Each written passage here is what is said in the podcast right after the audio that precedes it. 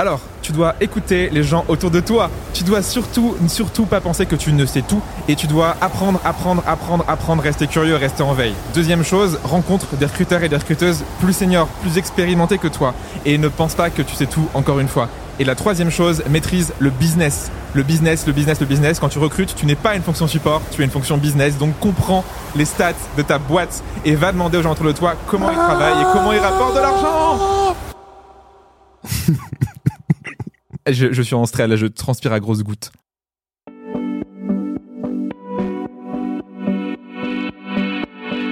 Qu'est-ce que tu voudrais changer dans l'IT Je dirais, il y a une chose, c'est euh, évangéliser ce que les gens font au quotidien, que les gens communiquent sur ce qu'ils font.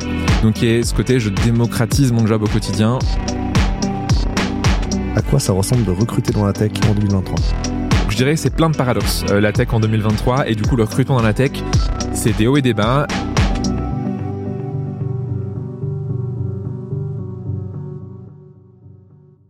Bonjour à tous et à toutes. Pour introduire l'invité du jour, j'ai décidé de ne pas vous parler des compétences, euh, de ses compétences, de son métier ou de son expertise, parce que ce serait trop classique.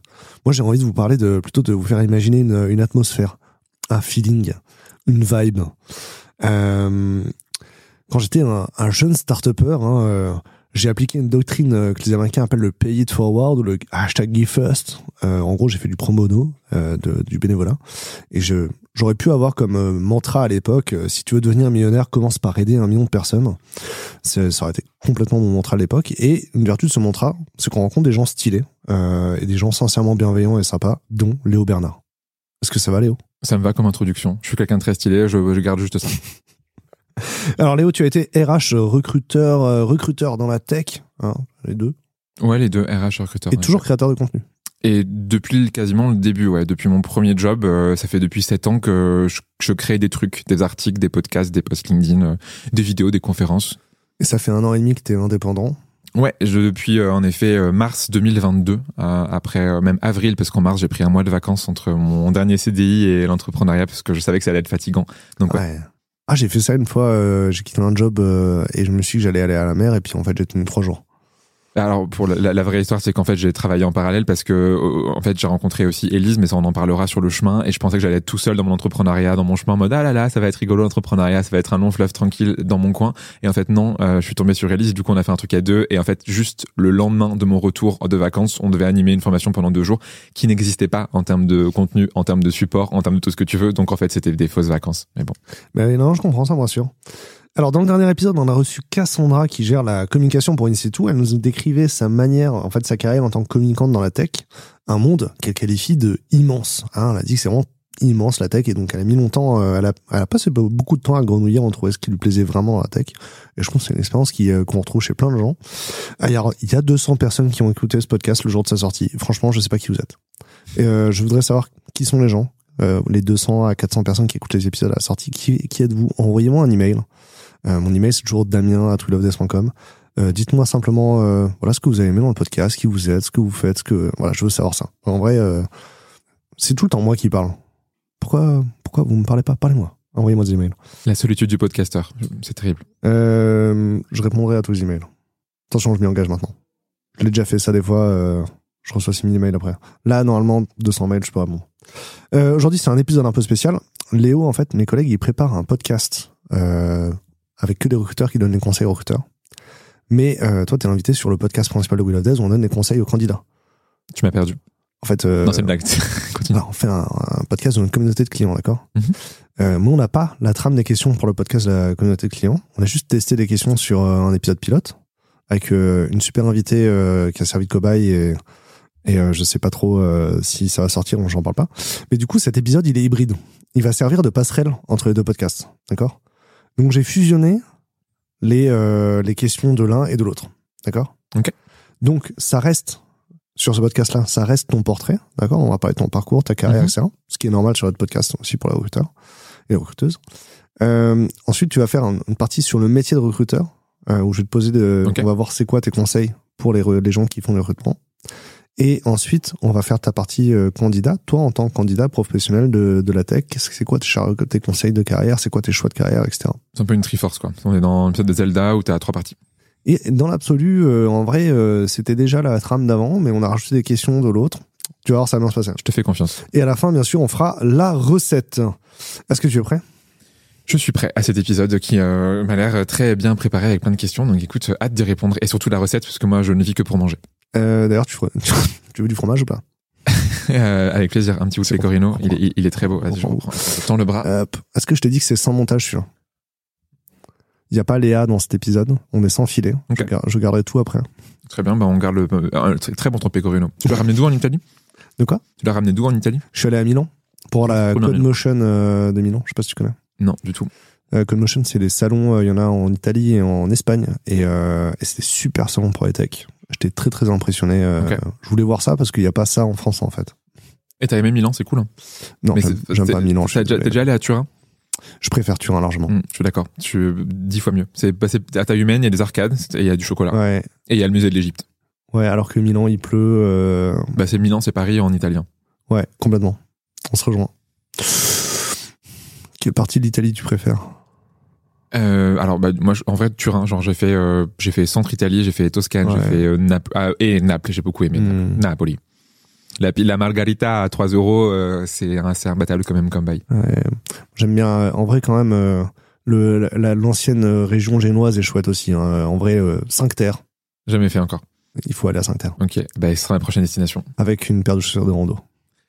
C'est pas un problème. Tu, tu connais 5 terres pas du tout? Non non non. C'est 5 villages. Il y a pas de train, il y a pas de bus. Ok, c'est un peu les Cévennes quoi. Cévennes, je sais pas ce que c'est. C'est une région en France?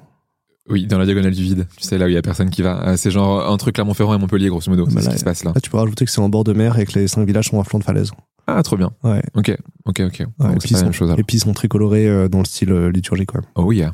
C'est pas le mot, je me suis trompé de mot. Je sais, c'est pas grave. Euh, pour démarrer euh, ce, cette, cette interview, la question magique, à quoi ça ressemble de recruter dans la tech en 2023 Tout à l'heure, je t'ai répondu à rien. Euh, en vrai, on a en 2023, donc euh, là on se situe en fin 2023, on est encore dans une crise dans la tech. Je pense que je ne t'apprends rien. Euh, Si tu m'apprends tout. je t'apprends tout. Oh là là. Euh, tu vois, on a, nous on a commencé. Bah, typiquement, j'ai commencé mon business en début 2022 où c'était, on pensait qu'il y a un truc qui allait arriver, mais on pensait que ça allait être un peu doux et léger et petit. Et du jour au lendemain, il y a plus de levée de fonds. Euh, Il y a des boîtes qui virent leurs recruteurs et leurs recruteuses. Euh, les, les boîtes n'ont plus de budget. Elles frisent dans le meilleur des cas et elles virent une partie des gens, voire quasiment toutes les personnes, voire elles font faillite dans le pire des cas. Donc on est dans un marché de la tech qui est un peu du grand n'importe quoi. Euh, L'avantage, c'est que du coup pour moi, il se, il se, il devient plus sain. Euh, tu vois, moi j'ai été dans la tech où c'était un peu le open bar où tu fais des, des, des séminaires extrêmement chers, tu recrutes n'importe quoi, n'importe comment, vite, tu claques tout en cabinet de recrutement qui coûte hors de prix et qui te recrute des gens qui sont pas intéressants. Aujourd'hui, euh, il y a plus de problèmes, enfin il y a plus ce problème là et en fait c'est devenu plus raisonnable. En fait, on crée Ouais. des grosses PME qui vont vite, plus que de créer des licornes euh, en devenir.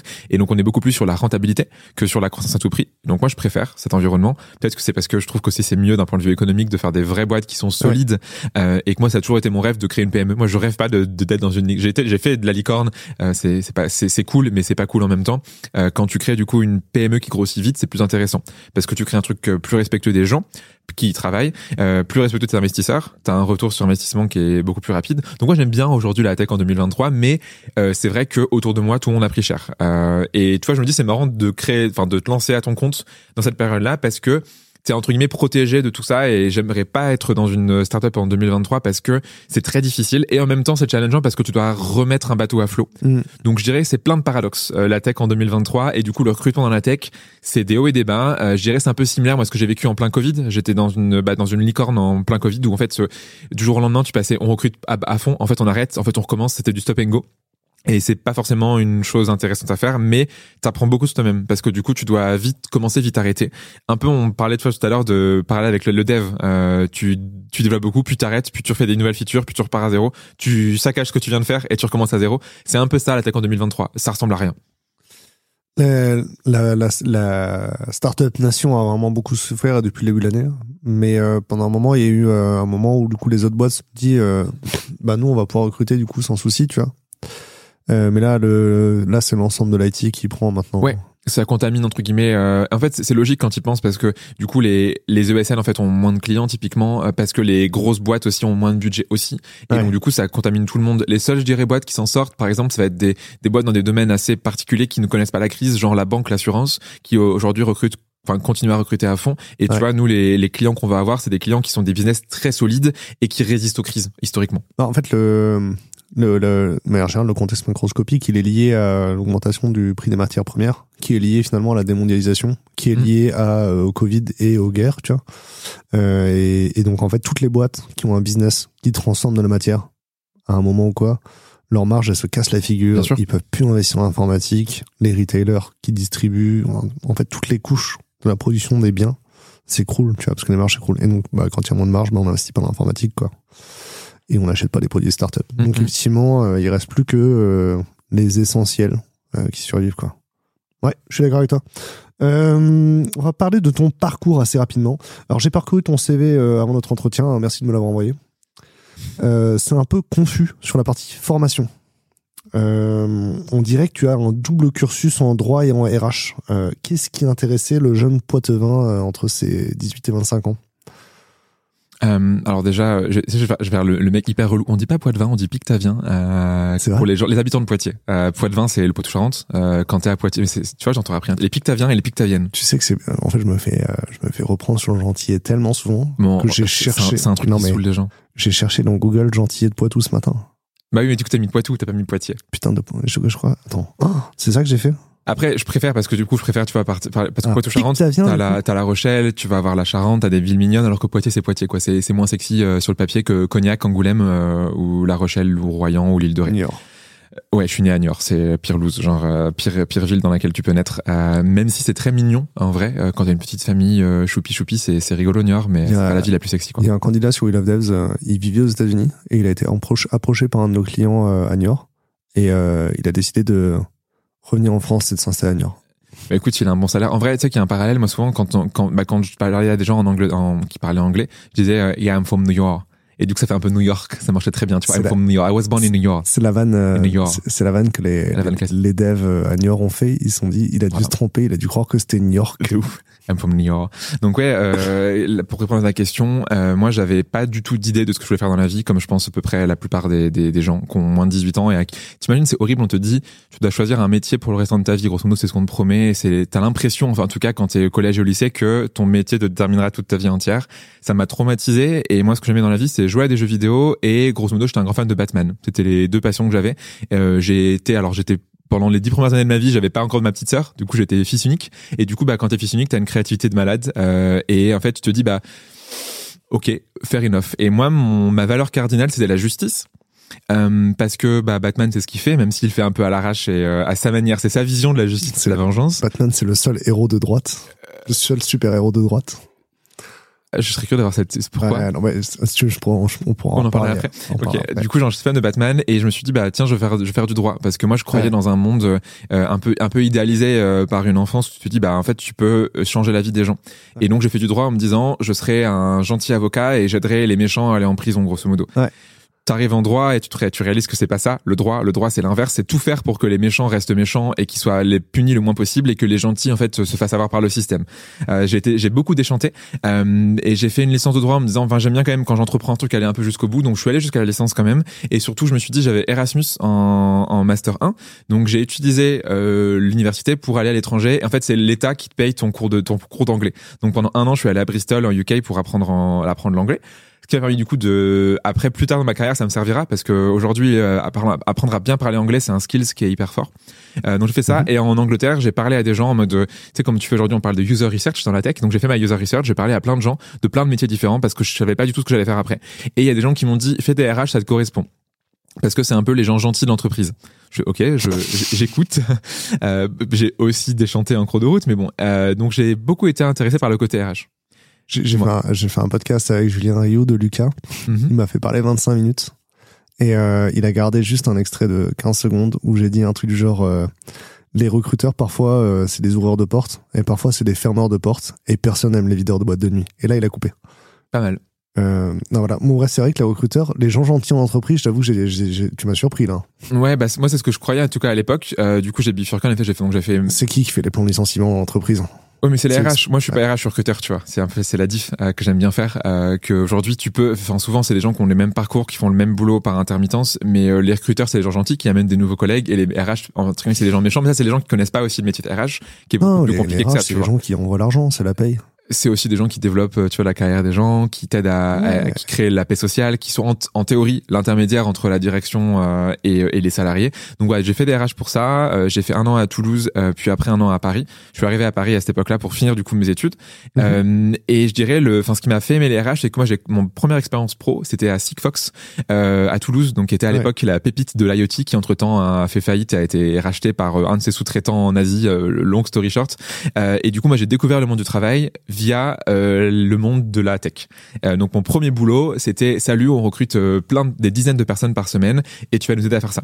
Donc, en fait, j'ai un prisme déformant qui fait que moi, j'ai commencé à travailler dans une boîte qui était en hyper croissance, où il y avait des gens qui étaient trop bien payés, où il y avait ce côté genre on est fier de travailler ici et on change le monde. Et en fait, la promesse de Sigfox, c'était à l'époque intéressante. Euh, c'était de faire en gros de la 0G, c'était un, un système de, c'était comme le Bouygues Orange, mais pour les objets connectés. Donc faire un réseau français puis mondial d'objets qui parlent entre eux, ce qui est genre hyper intéressant quand tu y penses. Donc moi j'ai ce prisme déformant là Ah non, mais j'ai, en vrai, j'ai beaucoup de Sigfox. Hein. Ils ont été partenaires sur des événements, euh, les Startup Game sûr. Makers que je faisais. Ah mais c'est génial ce qu'ils font et donc vois, j'ai j'ai été formé par ça. Après j'ai fait plein de boîtes différentes. Je sais pas Mais, si tu veux mais en parler Sigfox, maintenant, c'était mais quand même euh, très franco-français. Genre, c'est, euh, c'était limite une boîte d'investissement public. euh, tu vois, euh, il y a- c'était quand même blindé d'ingénieurs, euh, costard euh, Hmm, pas à l'époque. Euh, c'était pas encore ça. En fait, t'avais t'as Anne Levergeon qui était rentrée au capital, euh, enfin, Ouais. qui était rentrée dans la dans le la présidente. conseil de surveillance. Euh, ouais. la présidente du.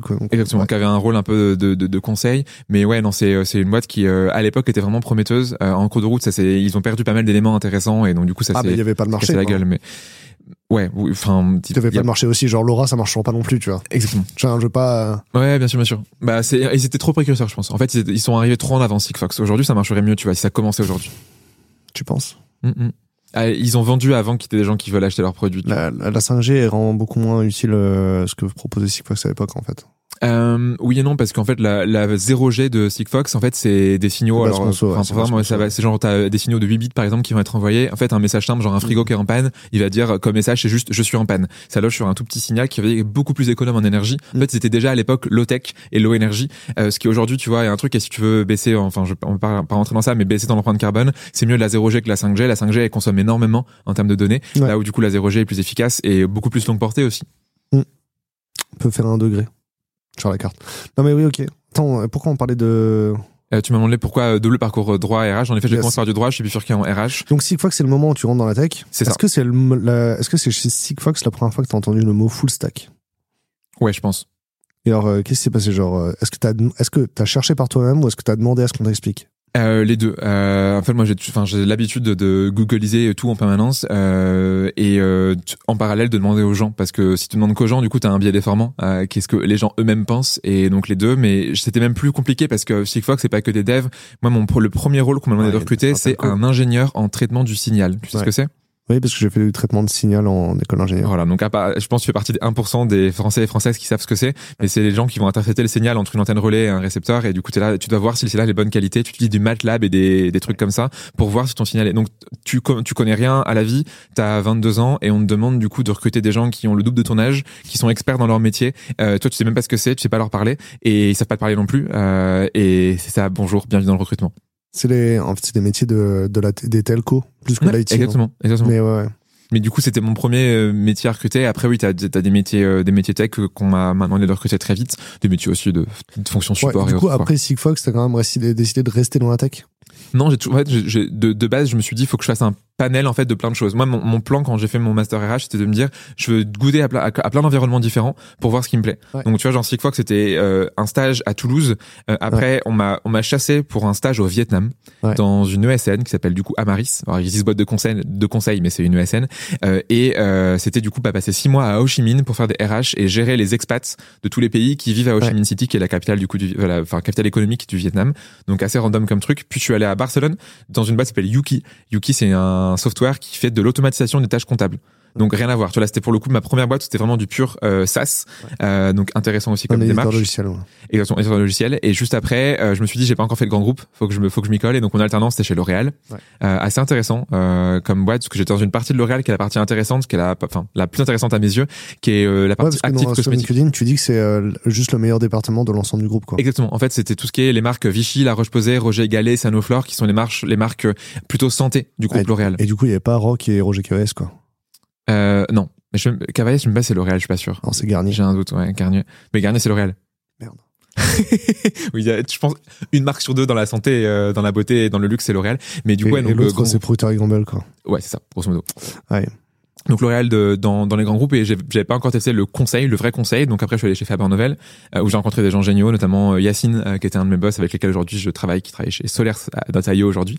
Et euh, il me manquait après le côté startup. Enfin, il me manquait parce que j'avais déjà fait chez Sigfox, mais je me suis rendu compte que c'est ce que je préférais. Tu vois, de tous les environnements que j'ai fait, la startup pour moi c'est ce qui est le plus sympathique quand tu recrutes. C'est plus intéressant. C'est là où tu apprends mille et une choses. Et donc ma, la meilleure expérience que j'ai faite de toutes c'était chez Choco. Euh, Choco, c'est une boîte dans la food tech. Euh, c'est une app en gros qui les restaurateurs à commander auprès de leurs fournisseurs euh, des fruits et légumes, du frais, etc. Et donc là, euh, je suis rentré pour Des chocobons, quoi. euh, Il y a rien à voir avec le chocolat. Euh, Choco, pour la petite histoire, c'est une région en Colombie qui s'appelle Choco, qui est une des régions les plus préservées au monde en termes de biodiversité. T'as pas le droit d'y aller en, tant- en tant qu'être humain. Tu ne peux pas aller chez Choco si t'as pas, un- enfin dans la région de Choco si t'as pas une autorisation, un laisser-passer en tant que documentaire, etc. Ou si en tant que touriste, tu fais ta demande hyper longtemps à l'avance. Et du coup, c'est le but, c'est de, de faire en sorte que le monde redevienne comme Choco. Ça n'arrivera jamais, mais euh, mais c'est bien d'avoir des rêves. Et euh, du coup, donc ouais, Choco pendant un an et demi où tu vois, je suis rentré pour recruter sur la France. Très vite, on m'a dit bah tu recruteras sur euh, l'Europe. Donc c'était à l'époque Espagne et Allemagne, et tu manageras aussi l'équipe recrutement. Donc c'était ma première expérience en management, qui est un boulot à part du recrutement. C'est pas du tout les mêmes compétences. Euh, et dernier boulot en date avant de me lancer en entrepreneuriat, c'était du coup chez Clerop, où là j'étais salarié numéro un, ce qui était assez rigolo. T'avais quatre fondateurs fondatrices en mode hey salut, euh, on veut dès le début mettre en place euh, un, département people qui fonctionne. Donc tu vas nous aider à staffer les premiers rôles. Donc je suis arrivé en tant que salarié numéro un, et à la fin, euh, un an après, euh, on était 40 et donc j'ai recruté toutes les premières personnes, donc les premiers devs, les premiers products, les premiers CTO, etc. C'était hyper intéressant. Ah, de 1 à 40, alors? Ouais, c'était drôle. Ah, c'est rigolo. J'ai déjà rencontré quelqu'un qui était, euh, qui avait recruté de 10 à 70. Hmm bah c'est à peu près rencontré quelqu'un qui avait recruté de 1 à 40. Il y a, c'est les mêmes, les mêmes défis. Personne te connaît, t'as zéro marque employeur, t'as un- alors le, le budget en vrai, ils ont mis le budget pour le coup, Ouais, mais, mais euh, oui, mais alors en même temps, du coup, euh, tu, parce que quand tu vas recruter dans un grand groupe, euh, probablement que les trois quarts des gens que t'approches, ils ont déjà pris un nom de la part de, de, de cette boîte-là. là alors que- tu commences à zéro. Ouais, T'arrives, t'as un, t'as pas, des- t'as pas de legacy.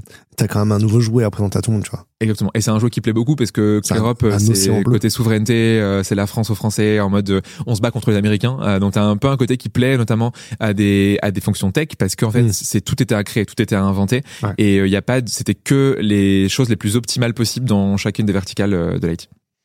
C'est quoi la difficulté du poste quand on est recruteur en startup? Euh, la première et la plus difficile, c'est que tout change tout le temps. Euh, t'as absolument rien euh, qui est calé, qui est figé, qui est stratégisé. Euh, ce mot n'existe pas, mais c'est pas grave. Euh, tout change en permanence et donc du coup, tu dois être aussi agile que ta boîte et ne pas être frustré. En gros, tu peux travailler pendant 3-4 mois sur un poste pour qu'on te dise finalement on le recrute pas. Tu peux recruter des gens. euh, Il y a une, il y a un, il y a trois mois avant qu'ils arrivent, on te dit non finalement tu vas couper euh, deux, deux semaines avant leur arrivée. En fait, on n'a pas les fonds, donc euh, ils viennent pas. J'exagère, mais c'est ça m'est arrivé à plusieurs reprises. Euh, et du coup, ouais, t'as vraiment ce côté où il y a rien qui est acquis euh, dans une startup. Et du coup, c'est rigolo pour ça. Et en même temps, le truc est cool, parce que ça, c'est pas forcément cool. Le truc qui est cool, c'est que euh, je pense en un an dans une startup, tu fais l'équivalent de 3-4 ans dans n'importe quel autre environnement. Et en un an et demi chez Choco, j'ai progressé euh, de fou. Donc si tu fais le 1 à 4, c'est comme si j'avais fait 6 ans d'expérience. euh, parce que, bah, de 1, je travaillais beaucoup plus. J'avais pas mes soirées et mes week-ends. Quasiment Choco, je travaillais 50 à 60 heures par semaine parce que j'avais pas le choix pour tenir mes objectifs. Mais du coup, ça m'a servi après coup, tu vois, à, à progresser énormément. Et quand tu recrutes sur plein de métiers différents, dans plein de pays différents, que tu as une équipe à gérer, en fait, tu progresses de fou. C'est un peu comme l'entrepreneuriat. Quand tu travailles en startup, tu as ce côté intrapreneur où tu es vraiment à fond, tu pitches la boîte euh, jour et nuit partout où tu vas. Euh, tu as ce côté, genre chaque, tu vois, genre soirée où j'allais, c'est hey, salut, tu fais quoi dans la vie? Ah, tu es dans la finance. Ah, j'ai un poste, viens, tu, je te recrute. T'inquiète, on te fait gagner plus que ce que tu aujourd'hui. T'es- t'es- Viens demain, on l'entretien. C'était ça. Et ça, c'est rigolo. Tu vis vraiment, tu vois, genre, t'as as dû voir les séries, euh, tous les We Crash, tous les, les, les- les séries sur Spotify, etc. C'était ça. Vraiment ce côté, euh, on fait une boîte qui va changer le monde, viens, rejoins-nous. Ambiance WeWork. Euh, en partie, euh, pour le bon comme pour le mauvais. Euh, je vais pas rentrer dans les détails du bon et du mauvais, mais t'as- c'est similaire à ce que à ce qu'a vécu WeWork quand c'était dans la phase de scale. Hmm. Je connais des gens qui ont bossé chez WeWork. quoi. C'est rigolo. Après, il y avait pas le, pour le coup le côté vraiment négatif de WeWork qui est euh, harcèlement, viol et tout. Il y avait pas ça sur Choco. Euh, Non, mais c'est pas ça. Même, tu vois, c'était pas ça forcément que les gens m'ont raconté. Tu vois, c'est juste peut-être la, la culture de la performance hyper oppressante, tu vois. hmm. Euh, en mode, euh, en plus, être managé par quelqu'un qui est pas sur un, qui est sur un fuseau horaire complètement décalé. Et donc d'avoir tous les matins, euh, tu sais, tous les soirs à 18h, le, l'américain se lève et il fait, ah, pourquoi t'es en retard sur ton objectif? C'est quoi ton projet, tu vois? Et, euh, et ta vie perso, effectivement, qui est disparaît et tout. Mm, Mais les- les gens, même s'ils se plaignent, disant, attends, c'était dur, c'était affreux, etc. Mais, Ils apprennent de ouf en fait. Enfin, c'est c'est un c'est un pari que tu fais. Tu vois, tu, tu mets de non, côté ta euh, personne. surtout que le pognon, ça allait. Genre, euh, du coup, les stocks, quand ils les ont vendus, euh, ça valait le coup. Hmm. C'est vrai que si t'as pas d'héritage, euh, les stocks euh, que tu pouvais revendre de WeWork, ça valait le coup, quoi. C'est vrai. Je sais pas. Ça marche pour Choco ou pas Ouais, moi j'ai pas d'héritage. Euh, bah moi je, je suis pas resté assez longtemps, tu vois, j'en suis resté qu'un an, donc euh, clairement euh, j'ai rien gagné d'un point de vue euh, BSPCE, etc. Après, à titre perso, je crois pas trop au BSPCE. Enfin, j'y crois plus parce que euh, aujourd'hui c'est compliqué de façon de faire un retour sur investissement dans les BSPCE dans la tech en 2023. Mais oui, moi ce qui compte dans ma vie, ça a toujours été la- l'apprentissage de, de à mon niveau, tu vois. Est-ce que je deviens meilleur jour après jour dans mon dans mon job de recruteur? Et du coup pour ça, une startup qui donne qui te fait confiance, c'est génial. Et tu vois, moi, j'ai eu plusieurs, plusieurs managers différents. J'en ai eu trois en l'espace d'un an et demi chez Choco. À chaque fois, du coup, c'est des gens qui étaient pas du métier et qui, du coup, justement, m'ont fait grandir sur les soft skills. C'est moi qui leur apprenais des choses sur le métier de recrutement. Par contre, c'est eux qui m'apprenaient des choses sur la posture que tu as à avoir. Et j'ai beaucoup grandi d'un point de vue posture business, d'un point de vue stratégie. Euh, comment tu manages, comment tu manages tes stakeholders, donc les gens à qui tu parles au quotidien. Ouais. Ça, c'est hyper important. Et tu vois, genre le recrutement, souvent on n'en parle jamais, mais c'est un des rares jobs où t'as, allez, euh, tu commences à travailler, t'as entre 20 et 25 ans, et tous les gens à qui tu parles, ils ont entre 10 et 20 ans de plus que toi. Ils sont des, c'est des pontes dans leur domaine, ils sont extraordinaires. Et toi, du coup, t'es là, petit piou-piou, et tu découvres. Et c'est un des métiers où, du coup, si tu veux ensuite demain entreprendre, t'es exposé à tous les métiers d'une boîte. Et Ouais. c'est le métier qui te fait le plus grandir en début de carrière. Il y a pas un seul autre métier aujourd'hui qui te fait autant grandir, à part peut-être genre bras droit CEO, tu vois, genre chief of staff et ce genre de job. Mais c'est des jobs un peu niche. Le recrutement aujourd'hui, c'est un quand tu fais dans une petite boîte, t'es exposé à tous les métiers, et donc c'est le job le plus intéressant si t'es curieux. Ouais. Je suis assez d'accord. Les BSPCE, c'est nul Euh, C'est quoi les BSPCE pour Parce que, en Alors vrai, BSPCE du coup c'est une promesse qui est si jamais la boîte marche vraiment très bien et qu'un jour on se fait racheter ou qu'on rentre en bourse, tu seras riche grâce à nous et millionnaire. Or aujourd'hui, euh, est-ce que tu connais des gens qu'on- qu'on- qui sont devenus riches via les BSPCE T'en connais combien? Euh, je dirais des... Personnellement, genre des gens dans ton réseau. Pas genre Jérémy Goyot de Spendesk qui est le seul qui en parle sur LinkedIn, tu vois. Non, des gens... Des... En fait, euh, euh, c'est euh, Fred Potters de Netatmo. Ok. Euh, il a quand même fait travailler beaucoup, beaucoup d'ingénieurs. Et pour le coup, lui, il a toujours bien payé ses, ses BSPCE. Par contre, qu'on soit bien d'accord, c'est le seul founders français, je crois, qui, à qui ça valait le coup de travailler pour lui pour lui prendre ses, des À stocks. ouais. Mais même parce que dans toutes les boîtes qu'il a faites, euh, il, a, il, a, il a payé ses BSPCE. Mais c'est le seul. Et Mhm. c'est exceptionnel. Mais donc, en, en gros, j'en connais peut-être deux ou trois. C'est ça. Mais du coup, c'est très sur le nombre de gens que tu ré- que tu connais dans ton réseau, c'est c'est assez peu. En fait, souvent c'est un peu une sorte de promesse et t'as aussi beaucoup. Enfin, dans manière dont c'est vendu, souvent c'est mal fait. En gros, souvent on te dit, je te fais un package, j'en sais rien, n'importe quoi, à 50k et en plus t'as l'équivalent de 40k en BSPCE. Ce qui veut, enfin, ce qui est complètement faux parce qu'en plus il y a un, tout un mécanisme de rachat. Donc si tu veux exercer tes BSPCE, faut que tu payes euh, dans beaucoup de boîtes. Faut que tu vas, par exemple, si on te dit t'as 44 BSPCE, ok, le demain ils vaudront peut-être 400. Il faut quand même que tu sortes 40k pour pouvoir les acheter. Et donc il y a souvent ce mécanisme, il est un peu galvaudé et il est vendu comme euh, la poule aux d'or. Mais dans la plupart du temps, les gens les toucheront pas. En plus, faut que tu restes X années. Enfin, t'as un système du coup, faut que tu restes. Grosso modo, c'est 4 ans souvent. Euh, euh, t'as tout tout un mécanisme de vesting. Je voulais pas te faire de jargoniser, mais du coup, tu dois rester X années pour euh, arriver à exercer ça. Et donc, en fait, dans la plupart du temps, les gens partiront avant et où la boîte se crachera et où la valeur sera sera pétée. Tu vois, tu prends WeWork, euh, les gens qui ont pu vendre avant, c'était très bien. Aujourd'hui, la valeur, elle vaut quasi, enfin, la- l'action de WeWork, elle, est, elle, vaut, elle vaut zéro presque. Euh, donc, en fait, t'as as ce côté où les la valo, ça va et ça vient. Et pour moi, en fait, c'est pas forcément la chose que tu dois mettre en avant quand tu recrutes des gens. Donc, c'est un peu une chimère, la BSPCE. Il y a peu de gens qui la touchent.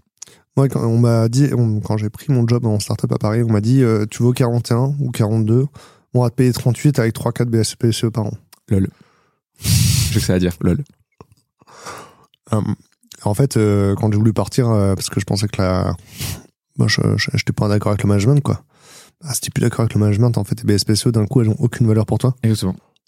Et c'est ça que c'est un problème, tu vois, si tu veux euh, que tes salariés soient engagés, bah t'as le mécanisme d'intéressement participation qui marche très bien. Tu vois, je, je travaille chez L'Oréal et euh, alors sans donner les montants, mais l'intéressement de L'Oréal c'est genre énorme en, ter- en termes de ce que tu touches. Ouais. En tant qu'alternant, grosso modo, j'ai gagné autant en intéressement sur un an que mon salaire mensuel euh, réuni sur un an. Tu vois, Ouais. ça va doubler mon salaire presque, alors que j'ai rien fait pour ça. Et là, du coup, t'es engagé quand t'as d'intéressement parce que du coup, tu sais que c'est les fruits de ton effort et c'est palpable. Tu le touches Hmm. même si tu le touches plus tard, il y a un mécanisme aussi, si tu veux que ça soit défiscalisé, tu dois attendre des, des années. Là, tu vois, je commence à, je peux aujourd'hui retirer retiré l'intéressement 5 ans après être parti de chez L'Oréal. Mais du coup, au moins, c'est du, c'est vrai, c'est quelque part, c'est là. Les BSPCE, jusqu'à tant que tu les exerces pas, ça n'existe pas. C'est un mirage. C'est marrant parce que l'engagement, c'est ce que je disais, tu vois, mon, mon patron me disait, non mais attends, qu'est-ce que je dois faire pour que tu restes dans la boîte longtemps? Je disais, mais moi, j'ai besoin de rester engagé, tu vois. Les BSPCE, c'était pas à ça que je pensais. Moi, je pensais, euh, tu vois, euh, en fait, moi, j'ai, ok, si je veux vivre la startup life, je veux la vivre à fond, tu vois. Mm. Et donc, du coup, je veux, euh, je veux être dans une boîte où le patron il dit quand ça va pas et il demande aux salariés de trouver des solutions avec eux, tu vois. Mais, mais c'était pas une boîte où ça se passait comme ça. En fait, les, les patrons ils décidaient entre eux en comité restreint et puis les salariés on appliqué derrière tu vois donc en fait c'est j'étais pas engagé mais c'était pas question de BSPC ou pas j'étais pas mmh. engagé juste parce que t'es juste parmi bien sûr non parce que j'étais juste un exécutant tu vois. Mmh. et c'est pas ça que je voulais comme job. Je voulais un job où je peux avoir on, est, on est censé tu vois j'étais le troisième salarié. C'est ça. Donc faut mieux payer les gens plutôt leur donner une formation les respecter plutôt que de leur donner BSPC je voulais avoir un impact sur la boîte c'est ça. Si si à la fin je fais que coder des features. C'est ça. T'as tout résumé. Ça rien. Euh... C'est quoi la dimension technique du job? Les devs, ils adorent la tech. Les, euh, général, la tech adore la tech. Et on a tendance à croire qu'il y a que notre job qui est technique. Euh, explique en quoi le job de recruteur tech, c'est technique. Hum, la partie la plus tech, euh, c'est le sourcing. Euh, la plus stimulante intellectuellement, c'est ça. Ça va être le sourcing.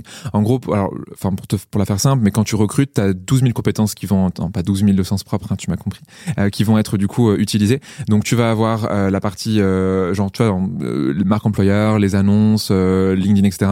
T'as la partie évaluation. C'est pas technique entre guillemets, c'est juste tu peux le processer et tu peux la, la formaliser, mais ce sera pas non plus technique au sens c'est compliqué, c'est complexe, il y a l'intérêt derrière, la relation avec les managers. Bref, il y a plein de choses différentes qui existent dans le boulot. C'est d'ailleurs pour ça que c'est pour moi un des meilleurs métiers parce qu'il est hyper polyvalent. Tu, tu pourrais dire qu'aujourd'hui les recruteurs c'est un peu des full stack qui touchent à tout. Et en plus ils rajoutent le côté DevOps, ils rajoutent le côté archi. parce que les, les recruteurs on leur demande d'être des rédacteurs pour écrire les annonces, Exactement. on leur demande de. T'as plein de compétences. Aujourd'hui tu as des compétences marketing, des compétences commerciales, des compétences en psychologie. Tu vois pour éviter par exemple les biais cognitifs et recruter recruter sans discriminer. Euh, tu as des compétences légales. Tu dois être formé à la RGPD, comprendre ce que c'est, comment ça marche. Tu dois aussi comprendre le cadre de la de la discrimination encore une fois. Le code du travail. Le code du travail. Euh, as aussi tu pourrais dire quand pour moi je pense que les gens qui font du recrutement même s'ils n'ont pas de formation RH doivent maîtriser un minimum le droit social. Donc tu vois genre comprendre ce que c'est euh, les enfin les rémunérations comment ça fonctionne, c'est quoi la politique de rémunération, euh, tout ce qui va être les tu vois dans les conventions collectives etc. Juste comprendre ce que c'est au minimum. Mais la dimension la plus technique pour répondre à ta question, c'est vraiment le sourcing où euh, bah tu vois typiquement même d'un point de vue euh, syntaxe, syntaxe, on pourrait dire qu'on utilise les mêmes outils que les devs. On fait quand on quand on fait du booléen. Donc le langage booléen, c'est euh, ce qui est utilisé pour faire des recherches sur LinkedIn, sur Google, n'importe quel site.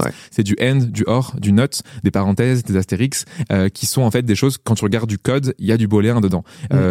de dans plein de de langages, tu vas utiliser les mêmes mécanismes qu'on utilise en recrutement que ça. C'est pour ça que c'est rigolo que quand tu fais vraiment bien du sourcing, tu as l'impression des fois même presque tu vois de mieux comprendre les devs que les autres personnes parce que du coup, tu tu tu vas faire des, des trucs compliqués. Euh, tu peux aussi dire que la partie automatisation, tu vois, c'est complexe aujourd'hui. Donc on parle de plus en plus d'IA, mais il y a beaucoup l'automatisation euh, de comment est-ce que tu mets en place des choses qui vont marcher tout seul, des séquences de mails, etc. Ça va être une partie de ces techniques qui est intéressante. Les recruteurs, c'est des no-codeurs.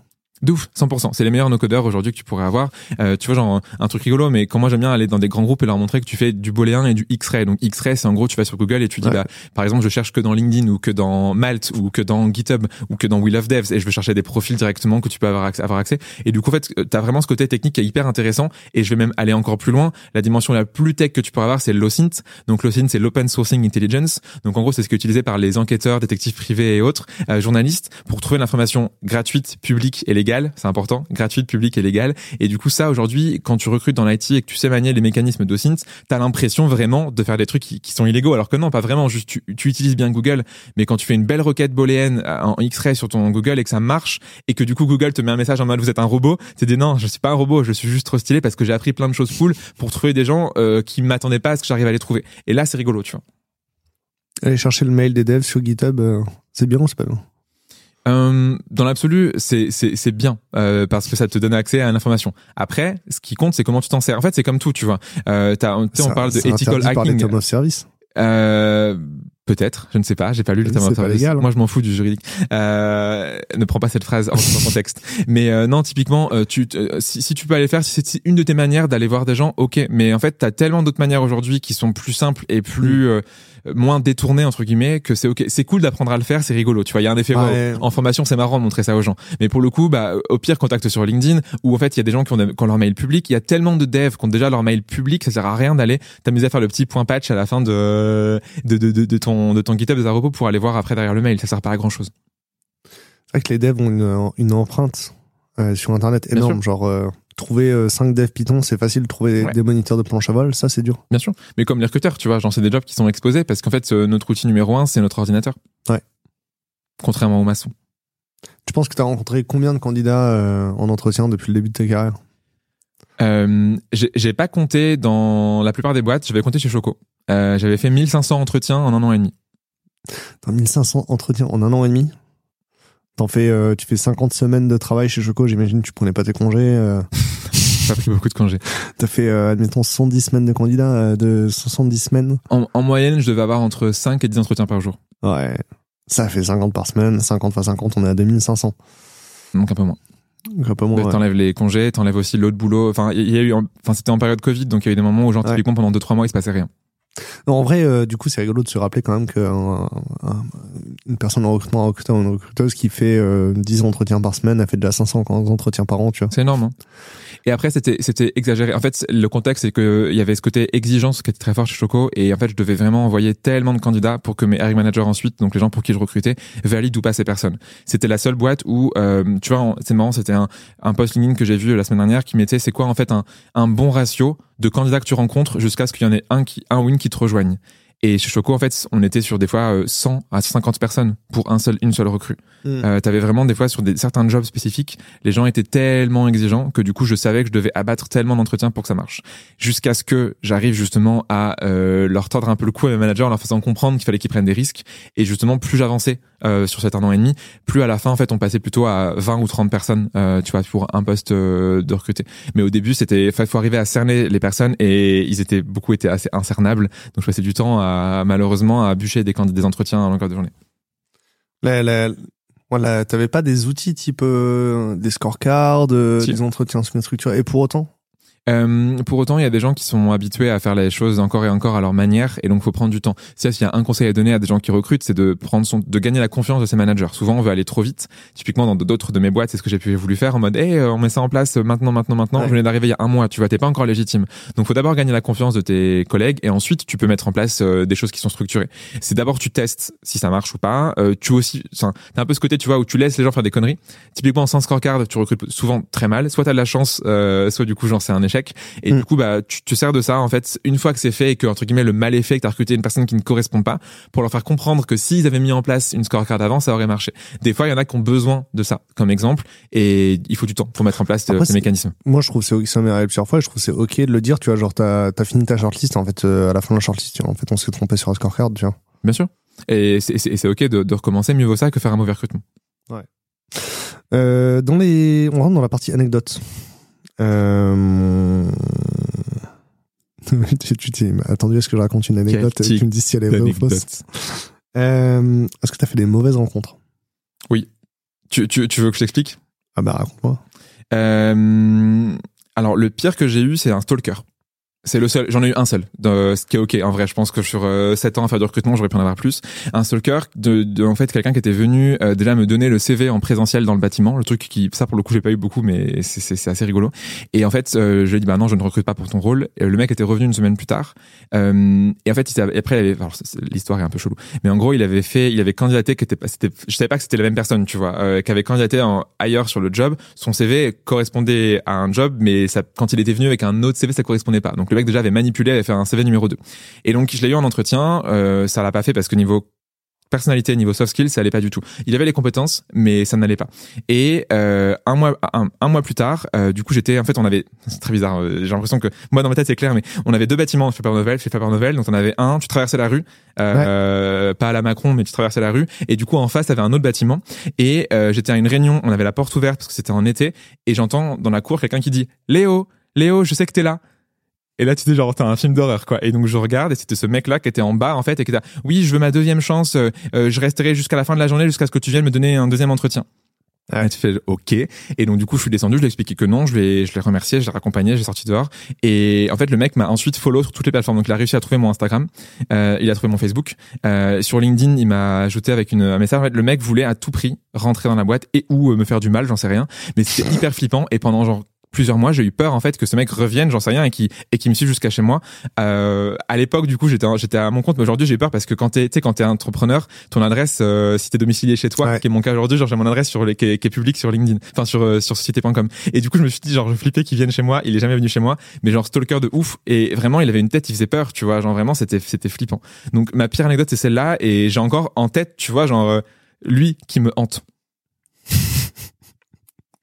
En vrai, il y a beaucoup de candidats qui se rendent pas compte qu'on peut avoir de mauvaises expériences. Et c'est pour ça, c'est un effort de ouf de rencontrer des gens. Bien sûr, surtout quand, enfin moi de base, même si les gens ne le croient pas quand je le dis, mais je suis introverti. Euh, là où je suis le, le plus moi-même, c'est quand je suis tout seul à regarder un film, à aller balader dans le bois, à aller courir. Dans une euh, dans une salle où on voit pas le jour, quoi. Alors ouais, là, ça, là c'est un peu bizarre, c'est très soviétique comme euh, comme environnement. C'est vrai, c'est vrai qu'il y a, y un côté, on pourrait être, ça pourrait être une salle de Matrix. tu sais. Ça, bah ouais. Mais mais du coup, ouais, moi je suis hyper introverti et du coup, bah c'est un peu le paradoxe, c'est que je fais un job où je dois parler à des gens en permanence. Aujourd'hui, en tant qu'entrepreneur, c'est pareil, en tant que formateur, c'est pareil. En fait, mon job depuis que je commence à travailler, alors que je suis introverti je passe mon temps à parler à des gens. Et donc, du coup, les gens me coûtent de l'énergie. Et donc, oui, au bout d'un moment, c'est compliqué. Et donc, quand t'as des gens qui sont bizarres, ça te coûte encore plus d'énergie. Et, euh, et ça, c'est difficile. Et la meilleure rencontre? La meilleure rencontre, bah, du coup, est-ce que j'ai le droit de, donc, en tant que, c'est quelqu'un qui m'a recruté, du coup? Ouais, tout est bon. Euh, du coup, typiquement, c'était euh, donc Faber Novel. Euh, j'ai rejoint une des entités qui s'appelait Data et Media, qui était un des un des entités du groupe à l'époque. Et en entretien, j'ai eu un mec. Ah, c'était avant la fusion. Avant la fusion. Faber euh, ouais, alors, Technologies. Oui, oui, oui, ouais. C'est une longue histoire. On pourrait faire un 50 minutes entier sur Faber Novel. C'est à l'époque où il n'y avait pas le méga campus. Exactement. Euh, qui était au à rue Saint-Lazare. Euh, du coup, j'ai un entretien et c'était euh, un mec qui s'appelait du coup Yacine, euh, qui était le, le, le, gérant de Faber Novel Data Media avec qui le patron de Solars aujourd'hui. Patron de Solars aujourd'hui et euh, je me demande s'il a pas fait un article sur le blog de Will of Death, genre. C'est possible. Mm. Et il m'avait traumatisé parce qu'une question qu'il m'avait posée, c'était quel est le chiffre d'affaires moyen d'un salon de coiffure en région parisienne? C'est ce qu'on appelle les, les, les, brain, les brain teasers, tu sais, qui sont utilisés par Google, qui étaient utilisés par Google, qui aujourd'hui ont été prouvés scientifiquement. Il y a une étude qui a montré que ça ne révélait absolument rien d'un candidat, mais ça révélait le côté narcissique de la personne qui a posé la question. Bref, donc en gros, question toute pourrie euh, qui m'avait posée à l'époque. Et aujourd'hui, tu vois, c'est un des mecs qui crée une des, un des, un des softwares, les, enfin, des outils les plus utiles pour les candidats, notamment les candidats tech. Euh, et du coup, on peut évoluer en recrutement. Et c'est un mec que j'apprécie, que, que j'admire beaucoup parce que il est très fort dans ce qu'il fait. Euh, là, tu vois, il recrée une boîte et il l'a fait très bien. Et c'est un multi-entrepreneur à succès, ce que je ne suis pas encore vu que moi j'ai fait ma première boîte et je sais même pas si elle est à succès ou pas encore pour l'instant. Et du coup, l'histoire c'est que tu peux poser des questions nulles, être mauvais en recrutement, mais quand même progresser et après des années plus tard euh, devenir bon dans ce que tu fais et créer euh, une boîte qui aide les candidats. L'exercice de market sizing c'est un classique. Oui, mais c'est nul, ça sert à rien. Oui, mais en fait. Euh... Non, il y a pas de. En fait, c'est nul. Si, non, mais attends. Non, y a, je te coupe, il y a rien. C'est nul. Non, vas-y, justifie. Moi, à chaque fois qu'on m'a expliqué le market sizing, c'est euh, toutes les réponses sont bonnes, peu importe. Enfin, ce qui importe, c'est le chemin que tu fais pour le trouver, quoi. Et euh, ce qui importe, c'est de faire le raisonnement ensemble et, euh, et de voir comment t'as raisonné. Oui, et Google a fait des datas sur des milliers de personnes et ils ont démontré qu'en fait, ça n'avait aucun impact. Enfin, que tu répondes bon ou bien ou pas à ça, un chemin intéressant ou pas, en fait, ça n'a aucun impact sur la prédictabilité future de la performance de la personne. En fait, ça ne sert littéralement à rien les brain Oui, non, mais je trouve ça marrant parce que du coup, il y a des gens. En fait, quand tu sais que la boîte elle le fait, l'exercice marketing, tu t'entraînes à ça en fait. Oui, et c'est nul et euh, tu bachotes pour rentrer dans la boîte. Ouais. Du coup, ça, ça sert à rien donc. Tu vois, par l'exemple, on démontre que ça sert à rien. Ouais, mais si, ouais, oui, c'est ça. Ouais, et en fait, ça devient un métier de candidater. Et, Exactement. Ouais, on est tu vas sur Glassdoor et, euh, tu regardes. Est-ce que tu peux citer un ou une candidate que tu n'as pas recruté et tu regrettes? Un acte manqué, quoi. Mmh, tu veux dire, j'ai décidé de pas recruter ou c'est mes collègues qui ont décidé de recruter Ah, tu peux ne pas avoir réussi à convaincre. Ouais, ouais, ouais. Genre, ça peut être tes collègues qui, ça a pas marché, t'as pas réussi à convaincre ton équipe euh, que c'était la bonne personne et, euh, ouais, ça peut être ce genre d'acte manqué, ouais. Ouais, je, bah, typiquement, tu vois, genre, je te parlais des managers qui étaient hyper exigeants. Euh, T'as une personne, euh, je me suis battu bec et ongle. Il y avait trois personnes qui étaient dans ce recrutement parce que c'était en gros un job, euh, pour rentrer dans les détails, qui devait gérer une nouvelle verticale qu'on n'avait pas encore, donc un nouveau business. Ouais. Et je me suis battu parce que j'avais senti le potentiel de cette personne. Elle avait pas les compétences, elle avait pas l'expérience, elle avait pas ce qu'il fallait, elle avait, rien en fait. sur le sur le papier, Le CV était pas du tout ce qu'il fallait. Mais par rapport aux réponses à mes questions, donc entretien structuré, donc du coup tu poses les mêmes questions à tous les candidats dans l'ordre, elle avait les meilleures réponses. Euh, et du coup cette personne-là, j'en ai même une deuxième, j'en ai une deuxième pour toi après. Cette personne-là du coup faisait vraiment le boulot et je me suis battu, je me suis battu, je me suis battu, j'ai pas réussi. Elle est à la concurrence et en fait du coup ils ont cette verticale-là, la ma boîte dans laquelle j'étais à ce moment-là, ils ont abandonné le business parce que du coup elle avait elle avait rejoint la boîte concurrente et elle avait réussi à le monter avant. Donc en gros erreur business énorme qui a coûté du coup des millions potentiellement à la boîte parce que justement ils ont pas parié sur le bon cheval. Et j'ai une deuxième exemple qui est un peu similaire. Euh, deuxième exemple du coup pour le coup c'est quelqu'un euh, je pense que je peux donner son nom mais qui s'appelle euh, Survive euh, qui est une des meilleures recruteuses que j'ai pu rencontrer. Et euh, c'était un j'ai eu une mission de recrutement en début de mon année entrepreneuriale mhm. en 2023 et une boîte qui l'a pas recruté parce que grosso modo elle cochait pas les cases. Elle était trop junior. Il voulait quelqu'un qui avait genre 5 ans d'XP qui avait fait ci qui avait fait ça Startup Nation tout ça et elle cochait pas non plus les cases parce qu'il voulait de préférence un homme, euh, Pat c'était une femme, euh, et euh, ils l'ont ils l'ont rejeté pour des raisons qui étaient des raisons uniquement de préjugés, de biais, de subjectivité. Et du coup, je l'ai conseillé à une amie à moi qui recrutait une recruteuse, qui avait aussi cette cette volonté de vouloir quelqu'un qui avait 5 ans d'XP.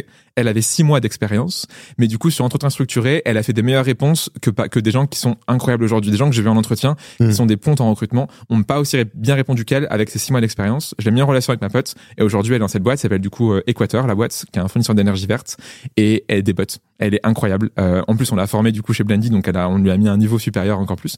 Mais du coup, elle a ce côté où elle avait que le potentiel, elle avait pas les, expertises, et pour le coup, aujourd'hui, elle, fait un taf incroyable. Et pour rien au monde, tu vois, les dirigeants euh, la remplaceraient. L'entretien structuré, ça, ça ça de vertueux. De, de, donner une chance aux candidats les plus juniors. je trouve ça et c'est factuel en fait. Tu, tu, regardes les réponses et tu compares les réponses. Et moi, ce que j'aime bien faire, c'est anonymiser justement les réponses et montrer aux mm. gens, bah tu vois, laquelle réponse tu préfères, sans parler du candidat, quelle réponse tu préfères? Celle-là, bah du coup, celle-là, c'est la candidate la plus junior. Mince alors. Moi, je suis à l'aise quand euh, on est capable de faire un raisonnement à la fin, tu sais, de type. Euh, euh, je pense que dans ce poste, finalement, ce qui est le plus important, c'est la capacité à faire du chiffre d'affaires. Et mon hypothèse, c'est que la personne qui fera le mieux du chiffre d'affaires, c'est la personne qui a le mieux répondu à telle question. Donc, c'est cette personne-là, tu vois. 100%. Parce que même si, tu vois, si l'hypothèse de base, elle était fausse, c'est possible, tu vois. Fait, le raisonnement, il est à peu près cohérent et euh, si ça marche pas, euh, c'est pas c'est pas la cause de la personne parce que cette hypothèse-là, elle était fausse, tu vois. Hmm. Donc ouais. Euh... Bon, tu connais euh, le Doctor Strange ou pas? Oui, j'ai un bug genre Doctor House qui est venu en premier, mais oui, Doctor Strange, oui. Écoute, il m'a prêté ses pouvoirs. Ok. Je vais ouvrir un portail. Tu vas voir à travers ce portail le Léo, euh, qui est à la veille du premier jour chez Fabien Noël. Ok. D'accord. Euh, déjà, il était plutôt anxieux, ce Léo, là, ou pas? Ou il était plutôt content, excité? Il comment? Euh, de, Premier CDI, donc anxieux de malade. Anxieux de malade, ok. Tu vas pouvoir lui crier un truc à travers le, le vortex, d'accord? Faut que je crie vraiment ou? Bah, il va y avoir du vent. Tu vas le, c'est un, vrai vortex. D'accord. Et il fait vraiment du vent et tout. Donc, on va peut-être entendre un peu moins bien et tout, mais voilà. Le vortex, moi, ça me demande beaucoup d'énergie de l'ouvrir. C'est pour ça que j'ai mangé le fromage avant. Ok. Euh, donc je peux pas le laisser, le laisser ouvert très longtemps, quoi. Donc j'ai combien de temps? Euh, Je sais pas. J'ai jamais fait ça avant. Ok. Et j'ai le droit de faire le truc de Doctor Strange avec ses doigts euh, pour me préparer, genre avec mon. J'ouvre mon mécanisme de. Ah vas-y, fais-le. C'est bon, je suis en train de le faire. Alors, tu dois écouter les gens autour de toi. Tu dois surtout, surtout pas penser que tu ne sais tout et tu dois apprendre, apprendre, apprendre, apprendre, rester curieux, rester en veille. Deuxième chose, rencontre des recruteurs et des recruteuses plus seniors, plus expérimentés que toi et ne pense pas que tu sais tout encore une fois. Et la troisième chose, maîtrise le business. Le business, le business, le business. Quand tu recrutes, tu n'es pas une fonction support, tu es une fonction business. Donc comprends les stats de ta boîte et va demander aux gens autour de toi comment ils travaillent et comment ils rapportent de l'argent. je, suis en stress, là, je transpire à grosses gouttes. voilà. Et je peux, je peux avoir la cape de Doctor Strange en plus ou parce qu'elle est quand même pratique, tu vois, tu fais voler et tout. en fait, comme il n'y a pas de fenêtre, elle peut pas rentrer. Ok, mince. C'est très décevant du coup. Euh, est-ce que tu donnerais le même conseil à quelqu'un qui se lance dans l'IT aujourd'hui? Dans?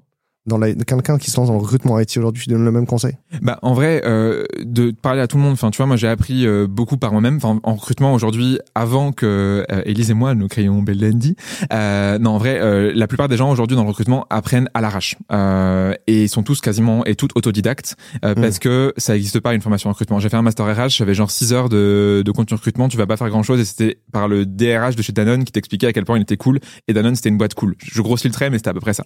Non, moi je l'ai déjà vu avec Ouais, j'ai déjà vu ça. Voilà. Du coup, euh, pas dingue. Donc ouais, premier conseil, c'est en effet apprendre en permanence. Et donc il y a deux manières d'apprendre. Internet, il y a 12 000 contenus recrutement. Euh, tu vois, on pourrait mettre si tu veux en lien, mais j'ai j'ai compilé moi tous les contenus que j'ai créés et c'est 130 euh, choses qui existent, donc des articles, des podcasts, des vidéos, des lives, de tout ce que tu veux, qui existent. En fait, on peut apprendre gratuitement par Internet. Deuxième chose, euh, apprendre via ses collègues et en fait comprendre leur job. Tu vois, quand j'étais chez Choco, la meilleure manière pour moi de recruter des commerciaux, c'était d'aller sur le terrain. Donc du coup, euh, il y en avait des commerciaux qui étaient, tu sais, pas les, pas les gens en mode de téléphone qui font euh, du Mhm. cold call, mais qui allaient voir les restaurateurs. Ouais. Et donc une journée entière, on était en Vélib, sous la pluie, à Paris, à aller de restaurant en restaurant et à se prendre des stops. Et tu te prends des gens même qui t'engueulent et qui te disent je ne veux pas de vous chez moi, dégagez. Et Ouais. du coup, tu comprends la réalité du terrain quand tu vois les gens. Donc deuxième chose, c'est vraiment euh, que- quel est le job de, nos, de mes collègues? Et donc faire du shadowing. Donc tu passes du temps avec eux. Ouais. Et la troisième, ce côté business, je réitère aussi, c'est vraiment te dire que si tu comprends pas le business, tu seras pas légitime. Euh, tu vois, comme je te le disais, tu es en relation avec des gens qui ont le double de ton âge ou en tout cas de ta seniorité. Et si tu parles pas leur langue, si tu n'arrives pas à comprendre euh, les KPI de ta boîte, si tu n'arrives pas à comprendre comment tu, c'est quoi le business model, les enjeux macro et les enjeux micro, la concurrence, tu seras pas impactant en tant que recruteur. Donc euh, comprendre euh, via internet, euh, comprendre via des gens au quotidien euh, qui sont tes collègues, et trois comprendre le langage business. Est-ce que le risque, euh, si je fais par moi-même et en apprenant sur le tas, c'est d'avoir que du biais de confirmation Genre, j'ai trouvé euh, un truc qui marche et je rappuie tout le temps sur le même bouton? Genre, par Euh, exemple, sur ce bouton-là. Par exemple, ce bouton-là, oui, clairement, c'est un problème. Et donc, du coup, la meilleure manière là-dessus, c'est d'aller comparer avec d'autres personnes qui disent euh, des choses similaires. Donc, tu vois, si tu as lu un article sur, je sais pas, euh, comment tu sources sur GitHub, bah, tu vas aller en voir cinq ou six autres pour être sûr que c'est la bonne manière et qu'il n'y a pas mieux à faire. Euh, et deuxième chose, du coup, bah, demander à tes pairs comment est-ce que eux et elles y font. J'ai l'impression aussi des fois que quand tu demandes à tes pairs, ils donnent tous les conseils que eux, ils ont pas réussi à mettre en application, tu sais. Alors des fois oui, mais du coup c'est bien. Enfin typiquement c'est là où tu demandes concrètement comment tu fais? Montre-moi. Euh, montre-moi ton écran et fais. Comment on fait preuve euh, de discernement? L'esprit- L'esprit critique, c'est dur. hein. Euh, oui, et en même temps, du coup, c'est un job qui est beaucoup par les par l'essai. Enfin, tu vois, c'est là où tu peux comparer avec un job de développeur. En fait, on passe notre temps à essayer des trucs. Euh, genre tout ce que tout ce qu'on transmet avec Elise à- aujourd'hui aux recruteurs et recruteuses, c'est des choses qu'on a fait, qu'on a mis en place, et beaucoup qu'on a échoué à mettre en place. Tu vois, genre tu tentes des trucs, ça marche pas, et du coup tu fais un autre manière, ça marche pas non plus. Du coup, tu réessayes une autre manière, là ça marche, et du coup là tu me passes à l'échelle, et ça du coup ensuite tu peux le transporter aux gens. Et en fait, tu peux partager tes doutes et tes hésitations, mais c'est encore mieux aussi de partager euh, ce qui a vraiment fonctionné et ce que ce qui a fonctionné à l'échelle sur des centaines de personnes.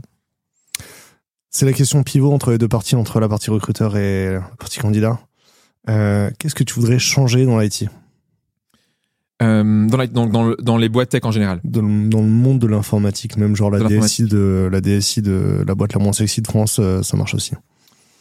Hum, ta question est très difficile. Ah ouais, pas de, de toute façon toutes les réponses sont bonnes. Hum, Si tu dois changer qu'un truc, c'est quoi? Je dirais il y a une chose, c'est euh, évangéliser euh, ce que les gens font au quotidien. En gros, c'est un peu euh, une sorte, c'est très opaque le monde de l'IT et pour la plupart des gens euh, qui sont un peu démoldus, euh, ils comprennent pas euh, ce que font les gens dans l'IT. On en parlait hein, tout à l'heure cet après-midi, mais du coup typiquement euh, que les gens communiquent sur ce qu'ils font. Donc il ce côté, je démocratise mon job au quotidien, j'en parle, j'en parle, j'en parle. Euh, tu sais, on parle beaucoup de savoir-faire et de faire savoir. Euh, typiquement, un truc à, à tirer de chez de chez L'Oréal applicable à l'IT, c'est euh, tu dois toujours marketer ce que tu fais. Euh, la règle en gros d'or c'était 20% de ton temps ça doit pas être du temps à travailler mais à expliquer aux gens sur quoi tu travailles. Et ça du coup les dans l'IT en général souvent les boîtes le font mal. Donc les boîtes euh, ne parlent pas de ce qu'elles font les développeurs développeuses ne parlent pas de ce qu'ils font les recruteurs tech ne parlent pas de ce qu'ils font etc etc donc vraiment parler de son job c'est la première chose je dirais à changer. Et la deuxième c'est essayer d'être un peu moins jargonneux. Euh, c'est je dis pareil souvent en recrutement et j'essaye d'être le moins jargonneux possible. Mais du coup pour les gens qui commencent c'est hyper dur d'arriver avec un monde plein de jargon où tu comprends rien ce qui se passe Oh, Les BSPCE, c'était pas tellement de jargon, ça. on a expliqué. Mais en fait, c'est faire du jargon sans expliquer, tu vois, qui est un problématique. Où du coup, tu, tu vas dire, ouais, non, mais tu vois, moi, je, euh, je fais du SaaS euh, B2B euh, dans, dans l'IT et du coup, je fais, des- je fais des levées en série B. Quelqu'un qui connaît pas l'environnement, il comprend rien. Alors que c'est simple pour nous. C'est marrant parce qu'on a eu la conversation aujourd'hui avec. euh, bah, de- du coup, tu verras après, euh, il y, a un- il y a une boîte à côté de chez nous qui s'appelle Coltrane. Il y a, il y a un de leurs salariés qui s'appelle Jay. Et avant, il était euh, Zikos. C'est quoi ça? C'était un, un, un genre, un monsieur qui fait de la musique, quoi. Ah, ok. Zico, je connais pas le terme. Zikos. C'est un terme, d'un terme du Nord, ça. Non, c'est le verlan de musique. Euh, Zik. Et les gens qui en font, Ouais, c'est tiré, Zikos. c'est tiré par les cheveux quand même. Ouais, alors, euh, t'es pas si jeune que ça. C'est un terme qui était populaire dans les années 90, quoi. Bah, 90, moi, j'étais, j'arrivais au monde, hein, je suis né en 93. Ouais, je suis né en 90. Suis pas si vieux ça. Bon bref, et du coup il nous dit que quand il est arrivé ici, euh, justement quand il enregistrait des podcasts dans cette salle et qu'il y avait les conférences à côté, oui les KPI, le B2B SaaS, euh, Hmm. il faut faire des vanity metrics, etc. Il Mm. trouvait qu'on était un, un peu jargonneux, etc. Mais euh, quand il te parle de musique, c'est pareil. Genre, euh, Bien sûr, mais tous les domaines en fait. il te drop des, il te drop de des marques, vidéo, de matos. Bien euh, sûr, tout ce que tu veux. Tu parles de n'importe quel sport. C'est quand tu regardes, tes- tout, tout le monde a découvert, je pense, euh, pendant la Coupe du Monde de rugby, ce que c'était les, les, les- c'est quoi les, les rooks, tu sais, genre les mêlées improvisées. les, rocks. Les, les tu vois la preuve, regarde, j'ai même pas retenu le terme. Je suis pas, un- je connais pas du tout les règles du rugby, et tout le monde est là, mais qu'est-ce que c'est que ça? Et quand l'arbitre parle aux joueurs, personne ne comprend. Les rocks, c'est quand même fascinant parce que c'est, en vrai, dans le rugby, c'est l'endroit où il y a le plus de triche. Hmm. Et euh, il y, a un- il y a un truc euh, un peu magique. euh, bon, là, tu vois, il y a des gens qui sont salés parce qu'on a perdu contre les Sud-Africains. En fait, je trouve, égal. je trouve qu'il y a un truc magique, c'est qu'au rugby, tout le monde triche dans les rucks. Hmm. Et l'important, c'est de gagner en ayant le moins triché. Ok. Parce que, en fait, tu vois, tricher autant que les Sudaf, tout le monde peut le faire. Et gagner contre les Sudaf en trichant moins qu'eux, ça, c'est stylé. Ok. Mais on n'a pas réussi du coup. Non. C'est bête. Pronostic, hein, on a pas, alors on enregistre, on n'a pas encore la finale. Afrique du Sud ou Nouvelle-Zélande? C'est- bah, je pense que j'ai vraiment pas regardé de match. Hein. Hmm, voilà, je pense que c'est l'année des Sudaf. Hein. Mais tu sais pourquoi? Grâce à Faf. Non, parce qu'ils ont, ils vont tricher mieux. voilà, le sport, c'est de la triche. Merci beaucoup. Non, mais en fait, à la fin de la journée, tu vois, euh, ils vont gagner, mais ils vont gagner sans gloire. Comme contre la France, du coup. Ouais. Et en même temps, euh, quand on gagne contre les All Blacks, des fois on triche aussi. donc. Mais oui, non, mais en fait, ça fait, et ça fait partie du sport. Hein, c'est On aime bien cette, cette digression, je sais pas, on est parti. Euh, oui, donc moins de jargon. Deuxième, c'était deuxième conseil, moins de jargon. Pour Ah, euh, te rating. réussi Ouais, on allait loin, on allait loin. Heureusement que je suis là quand même pour animer ce podcast. c'est quoi tes conseils pour les candidats?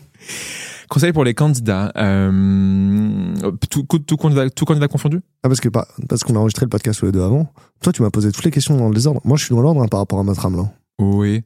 Ouais. Ah, J'ai posé dans les parce que du coup tu as abordé des thèmes qu'on allait aborder après avant que je, que je les aborde. Tu m'as tendu des perches. Et je t'ai envoyé les questions, toi non.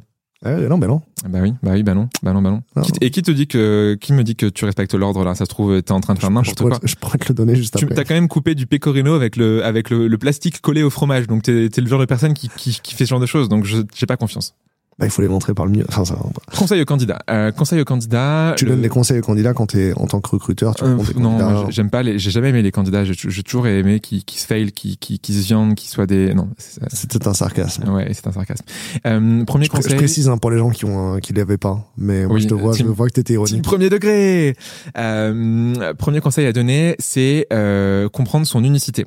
Euh, T'as plein de gens qui te donnent des conseils souvent inverses, genre typiquement quand j'étais bah, en master ou autre, même en- quand j'étais en droit, on te dit tu fais un CV de telle manière, de une page où tu parles de comme ça, où tu fais pas de photos, où tu, en fait les gens souvent donnent des conseils qui sont les mêmes à tout le monde, mais du coup tu, tu Ouais. as une unicité dans les candidatures. C'est pas intéressant. Euh, moi le premier conseil aux candidats, c'est vraiment montrer leurs différences. Et il y en a 12 000 différences par rapport au job qu'ils ont fait, par rapport à leur passion qu'ils vont avoir, par rapport à la manière dont ils vont parler d'eux. Euh, donc une compétence à maîtriser ici c'est le copywriting et le marketing. Enfin deux compétences du coup copywriting et marketing. Copywriting pour rappel c'est pas le copywriting en mode juridique, c'est l'art d'écrire et de convaincre avec les mots. Donc je te, je te fais une de vente par exemple où j'arrive à te convaincre pour acheter un produit euh, sur un CV, C'est une lettre de motivation. écrite. Ouais, tu pourrais dire ça. Enfin, c'est c'est juste tu convaincs par les mots, tout simplement. T'as pas. De toute façon, quand tu fais un CV, une lettre de motivation, t'as que ça, t'as que des mots. Donc tu vas arriver à convaincre. Et deuxième chose, le marketing, tu mets vraiment en avant ce que tu fais, sans pour autant être bullshitter. Et là-dessus, on pourra. Je sais pas si tu mets des, des liens dans ta description de podcast, mais il y avait une expérience qui avait été faite par un par un YouTuber où il a envoyé 10 000 CV à plein de boîtes. Et quand tu as un profil bullshitter, donc en gros, au lieu de te dire j'ai aidé à développer euh, l'application Amazon, je vais dire via une, un mécanisme transverse et multi-compétences et multidimensionnel grâce au pouvoir de Doctor Strange, Mhm. j'ai réussi tout seul, tout seul contre 4000 personnes à mettre en place un, un- une application qui a un taux de maintenance de 140 140% et qui a permis de faire un business de x 40% à Amazon pour gagner 12 millions. Bref, euh, quand tu arrives à bullshitter, malheureusement aujourd'hui, tu passes plus les candidats, les, les recruteurs. C'est bien euh, mi-code. Exactement, exactement, Ouais, tout à tout à fait fait. extraordinaire cette vidéo. Euh, du coup, il te montre et ça, moi, je trouve ça terrible. Mais du coup, bah, au pire, faisons, faites-le en tant que candidat. C'est euh, d'arriver à embellir ce qu'on fait. Là-dessus, on a la chance, en 2023, on a ChatGPT et autres outils euh, de Mhm. génération de, de texte. Donc, tu prends un, un descriptif de ton job. Je sais pas, euh, j'ai travaillé dans telle boîte pour faire ça. J'ai aidé à mettre en place la V1.24 euh, de de la de l'enregistreur Rode. Bah, du coup, tu demandes à ChatGPT de t'embellir ça et de rendre ça plus a- plus agréable, plus vendeur, en disant que en marketant en plus et du coup bah faire ça. Donc utiliser son unicité et euh, faire dire avec des meilleurs mots ce qu'on a fait. Et ça, du coup, c'est tout bête, mais ça tapera plus dans l'œil des recruteurs et des recruteuses sans pour autant bullshiter et mentir et inventer des trucs. Ah, il y avait un côté, euh, je- enfin, je me rappelle parce que j'ai une, une amie anglaise qui m'avait aidé à refaire mon CV à une Ouais. période de ma vie. Elle m'a dit, non, mais Damien, ça va pas du tout quand fais ton CV. Parce qu'il n'y a pas les KPI de résultats que t'as fait, etc. Oui, il faut des, des data, des chiffres. Et euh, moi, j'étais en mode, j'avais écrit, bah, j'ai refait euh, une application, c'est un projet de, de 6 mois, 200 jours hommes, Ouais. euh, on a tout recodé avec tel techno, tel techno. Elle me dit, non, non, c'est pas ça qu'il faut mettre, faut mettre des vrais résultats et tout. Et finalement, bah ouais, euh, 98% d'augmentation de chiffre d'affaires le jour de la sortie de l'application. Moi, ce qui me saoulait, c'était que c'est pas parce que j'ai recodé l'appli euh, Hmm. que le chiffre d'affaires a augmenté, hein. c'est parce que l'appli d'avant était pourrie. Mais j'ai un peu l'impression d'avoir mis le, le gros arbre Ouais. devant la forêt, tu vois. Mais euh, c'est vrai que ça marchait. Bien sûr. Et ça, c'est un truc tout bête. Donc, première chose, c'est ça, connaître son unicité. Euh, ne pas hésiter à faire une candidature euh, un peu décalée. Euh, donc, c'est le deuxième conseil. Et ou à euh, pas, par, pas candidater par les chemins classiques. Par là, je veux dire quoi? Pour moi, un conseil que je donne souvent aux candidats, c'est de faire des CV hyper originaux et personnalisés. Si et seulement si euh, tu as la chance de pouvoir choisir ton boulot. Donc typiquement, aujourd'hui, si tu es en galère et que tu es en chômage depuis un ou deux ans, ça sert à rien de passer autant de temps à faire ça. Mais du coup, pour les gens aujourd'hui, euh, je sais pas quelle est ton audience et ton public, mais des gens qui ont cette chance de pouvoir choisir le, la boîte dans laquelle ils travaillent, quand tu candidates, de vraiment faire un... Par exemple, tu, prends, tu fais une presse Canva aux Mm. couleurs de l'entreprise avec des private jokes par rapport à l'entreprise et du coup tu fais vraiment une candidature qui est unique et qui sortira du lot par rapport aux centaines d'autres que tu auras à côté Ah, c'est, tu sais que c'est, il y a des gens euh, qui font des candidatures trop personnalisées pour euh, notre boîte. Ouais. Et euh, sur les métiers commerciaux, par exemple. Et en fait, du coup, je juge pas leurs compétences, je juge qu'ils ont compris la boîte. Et euh, des fois, des gens, des, des fois, je me vexe un peu en mode, putain, ils ont rien compris ce qu'on fait et je, les, je leur réponds pas. Alors voilà, du coup, faut avoir compris par contre la boîte. Il faut vraiment faire un travail de recherche avant, sinon ça, ça fait l'effet inverse comme tu dis et un- un- tu vas les, les, les écarter. Mais donc faire ça et deuxième Mais chose, sinon, ouais, pour, pour les techs, euh, je pense que passer par le réseau aussi, ça marche bien. 100%. Si t'as déjà un peu de réseau pro, même. Euh, et si t'as pas de réseau pro, tu peux aller dans des meet-up, quoi. Tu peux, Exactement. tu peux euh, te le créer, quoi. Faut rencontrer les gens. c'est ça. Ça du coup, je pense en effet, merci, tu m'as fait mon, c'est mon troisième conseil en fait, qui est de en permanence euh, passer par toutes les portes possibles pour trouver un job. Et donc pour moi, quand tu quand tu quand tu cherches un boulot, tout le monde doit être au courant. Mais genre vraiment vraiment tout le monde, euh, des gens qui ont à voir avec la choucroute et qui peuvent t'aider, mais aussi des gens complètement random. Si tu vis je sais pas dans un petit endroit, euh, tu vois genre euh, jargon random, complètement aléatoire. Donc tous les gens qui ne sont pas du tout en lien avec, c'est même du franglais, c'est encore pire. Les gens qui sont pas en lien avec ce que tu cherches comme job peuvent potentiellement connaître des gens qui eux peuvent t'aider. Et donc fait faire savoir à tout ton réseau que tu es en recherche Mhm. évidemment pas à ton à ton boss ou à ta boss si du coup euh, ils le connaissent pas et faire attention à d'ailleurs que ça remonte pas à leurs oreilles mais euh, toujours trouver des manières détournées de trouver un boulot donc tu as dit le networking aller à des événements euh, publier sur LinkedIn. Tu vois c'est tu, tu fais des posts et tu montres Mhm. justement que t'es ton expertise. Donc ce serait le troisième conseil. Euh, et le quatrième je pense qui serait peut-être le, le dernier sur ça. Après je te laisse poser d'autres questions mais euh, le côté ritualisé. Euh, en gros ce côté faire une faire du recrutement une habitude faire de la, de la candidature une habitude Ouais. comme le sport. La meilleure enfin le moment de ma vie où j'ai mieux fait du sport c'est parce que j'avais un objectif qui était le marathon de Paris que j'ai couru que j'ai réussi. Merci de demander. Félicitations. Fait, merci beaucoup. Pour combien de temps euh, 4h20 très nul comme temps mais mon but c'est de le finir. Je n'avais aucune idée. euh, je m'attendais pas ce que tu le fasses en deux heures, en fait. oui non clairement. Euh, j'ai fait 1h20 mais tu bullshit oui. Euh, du coup tu vois genre c'était 12 semaines à 12 semaines euh, de préparation et du coup bah j'ai j'ai tenu mon objectif parce que j'avais trois entraînements. J'avais mardi jeudi samedi et du coup je faisais mes entraînements et donc du coup ça a marché parce que j'ai tenu mon rythme. Et j'ai pas eu de problème aussi en cours de route genre euh, problème musculaire ou autre. Et donc en- quand tu cherches un job c'est Ouais. pareil. T'as des rituels et tu les tiens. Chaque semaine tu contactes cinq personnes pour apprendre plus sur leur boulot. Chaque semaine, tu postules à une boîte de manière personnalisée. Chaque semaine, tu relances deux recruteurs ou recruteuses ou RH ou dirigeants, que, ce que tu veux, dirigeantes qui sont en lien avec le job que tu cherches, etc., etc. Tu te fixes des objectifs et tu les tiens coûte que coûte toutes les semaines. J'ai- J'aimerais faire un sujet, euh, recevoir des, des, des coureurs d'ultra ou des, euh, des triathlètes pour savoir si ça a vraiment un impact sur leur vie professionnelle, tu vois. Je sais pas. Est-ce que, est-ce que tu vois, genre, euh, tu sais, des, des gens qui courent des Ironman en 13 heures, euh, est-ce que c'est vraiment euh, une preuve de soft skill, tu vois? Alors, ça- on appelle ça les mad skills, tu sais, dans le, dans le jargon des, euh, du recrutement. Euh, les mad skills, c'est vraiment ces compétences un peu que tu as comme euh, courir un Ironman ou je sais pas, être euh, parmi le top euh, 400 euh, des gens euh, en échec, euh, disons top 40 des gens qui sont classés en échec euh, en termes d'élo euh, en France, etc., etc. Et euh, Non, je mais sais- a tendance y a pas à rendre forcément... remarquable, tu vois. Ça, exactement. En fait, ça attire. Et du coup, euh, Parce que c'est- j'ai ouais. j'ai un copain qui a fait une reconversion, tu vois, et euh, il a pas de diplôme, tu vois, il a, il a le bac probablement. Et euh, il a fait sa reconversion et en fait il a réussi à accrocher avec un employeur qui lui a proposé un bon employeur Mhm. parce qu'effectivement il défonce aux échecs. Mais c'est parce qu'il a, il a eu un intérêt spécifique sur le sujet et tout. Il a, il a joué en ligne et tout, tu vois. Et... En fait, c'est là où tu as une différence. Tu vois, genre, ça, c'est des, c'est des biais cognitifs. Quand t'es recruteur, recruteuse, enfin, quand, quand t'es quelqu'un qui évalue un entretien, tu dois pas avoir de biais côté évaluateur. Mais quand Ouais. t'es candidat, en fait, tu vas pouvoir à fond jouer sur les biais des gens qui vont te recruter. Et donc, du coup, euh, les biais doivent être maîtrisés par les candidats et les recruteurs, mais pas pour les mêmes manières. Pour les Mm. recruteurs, c'est pour les éviter. Pour les candidats, c'est pour utiliser les biais des recruteurs. Bah ouais. Faut être filou en fait.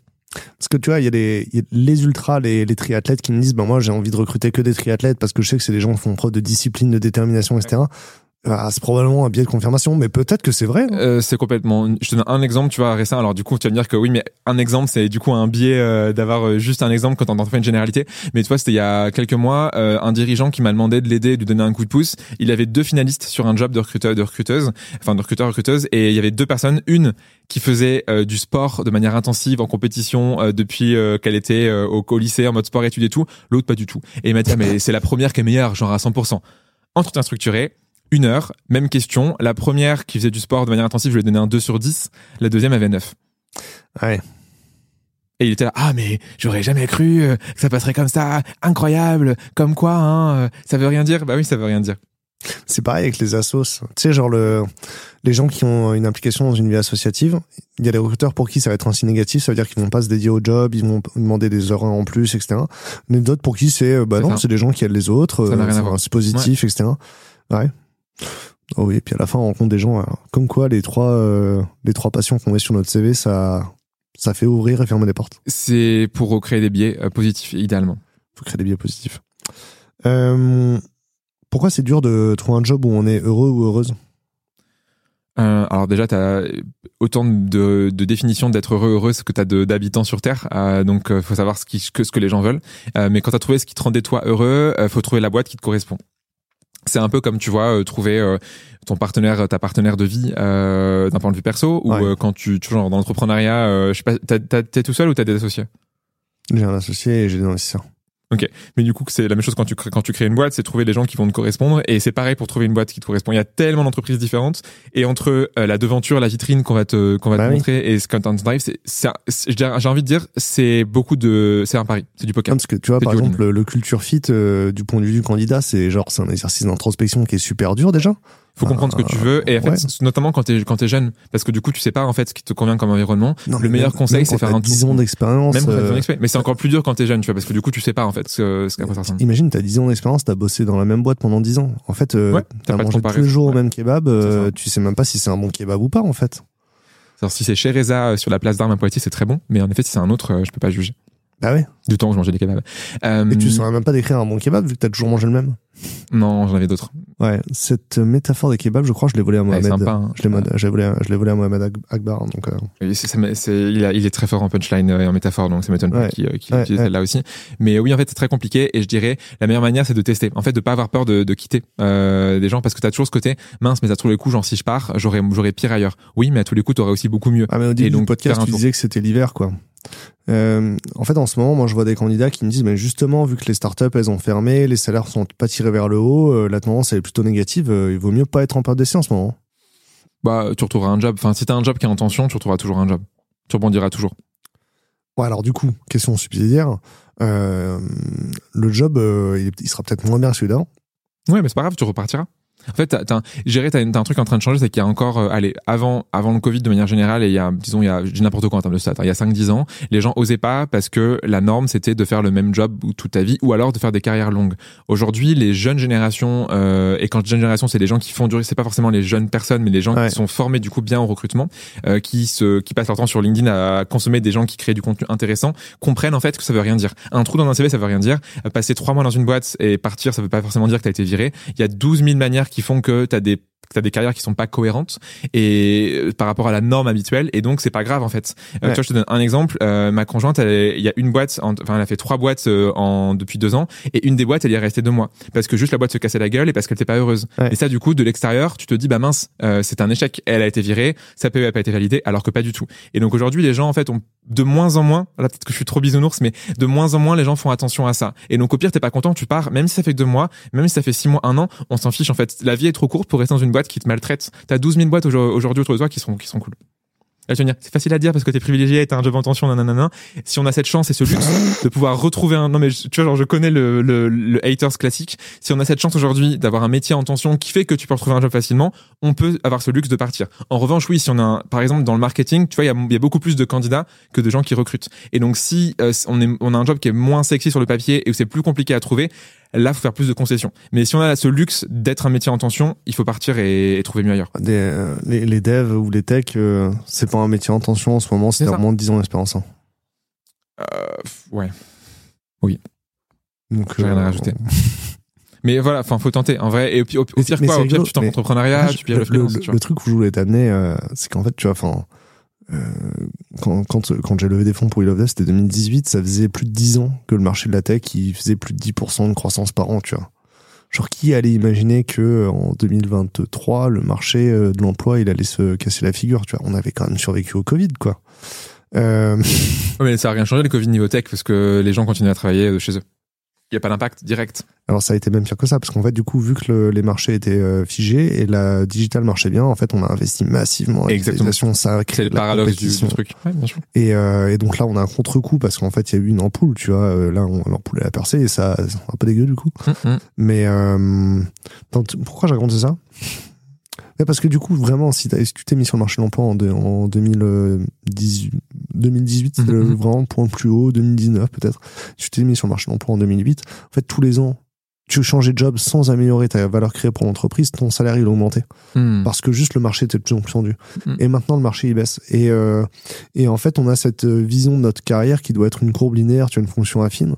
Sauf qu'en vrai, il y a un moment où la carrière c'est une, une sinusoïde. Mm, et, euh, comment on accepte ça que euh, mon job de Java euh, backend euh, super coté à 80K l'an dernier, bah maintenant si je retourne sur le marché, c'est 70K, 65K, je suis content quoi c'est le jeu ma pauvre Lucette. Euh, dans l'absolu, euh, euh, les gens étaient trop payés. Enfin, levée de fonds était trop haute et les salaires de beaucoup de profils, notamment les, les salaires de recruteurs aussi, de recruteuses, on a eu on a eu le droit à un âge d'or d'un an dans la fonction recrutement, qui était grosso modo aller de mi 2022 à mi non mi 2021 à mi 2022.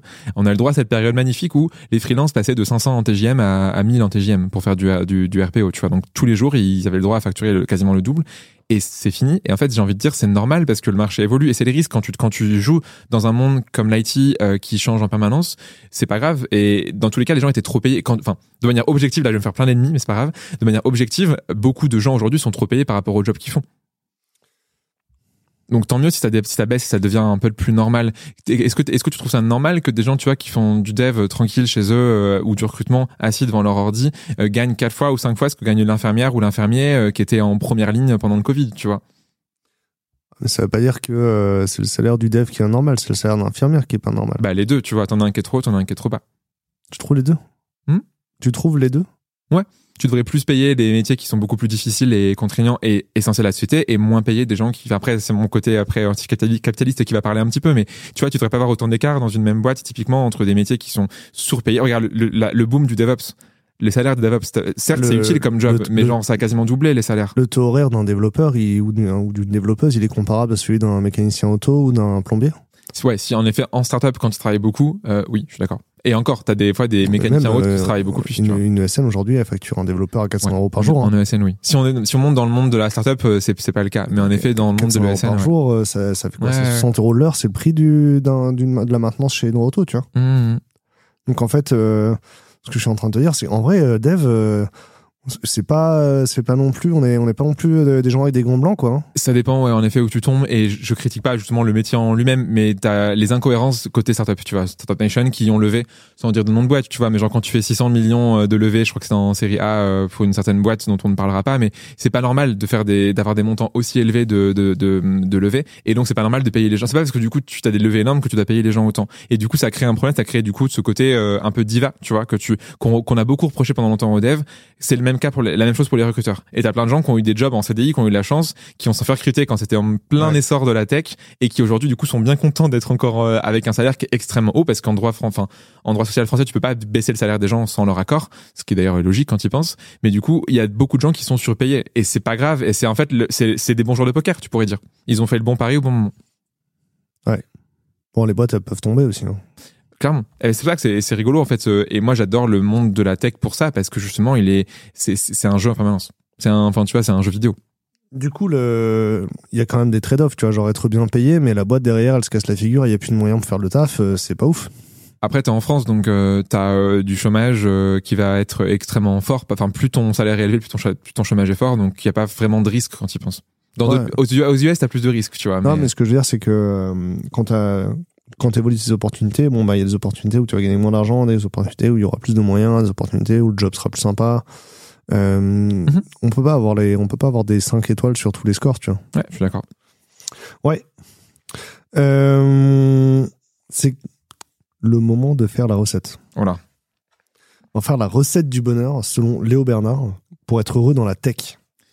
Euh, T'as pris des notes à l'avance j'ai regardé, ouais, je, je- pour essayer de faire un truc hein, qui Alors tient. déjà, on- tu vas, tu- tu faire un burger. Je vais faire un burger, mais avant, La, est-ce la que tu question, c'est la... euh, la salade, elle est au-dessus ou au-dessous du steak Euh, en dessous.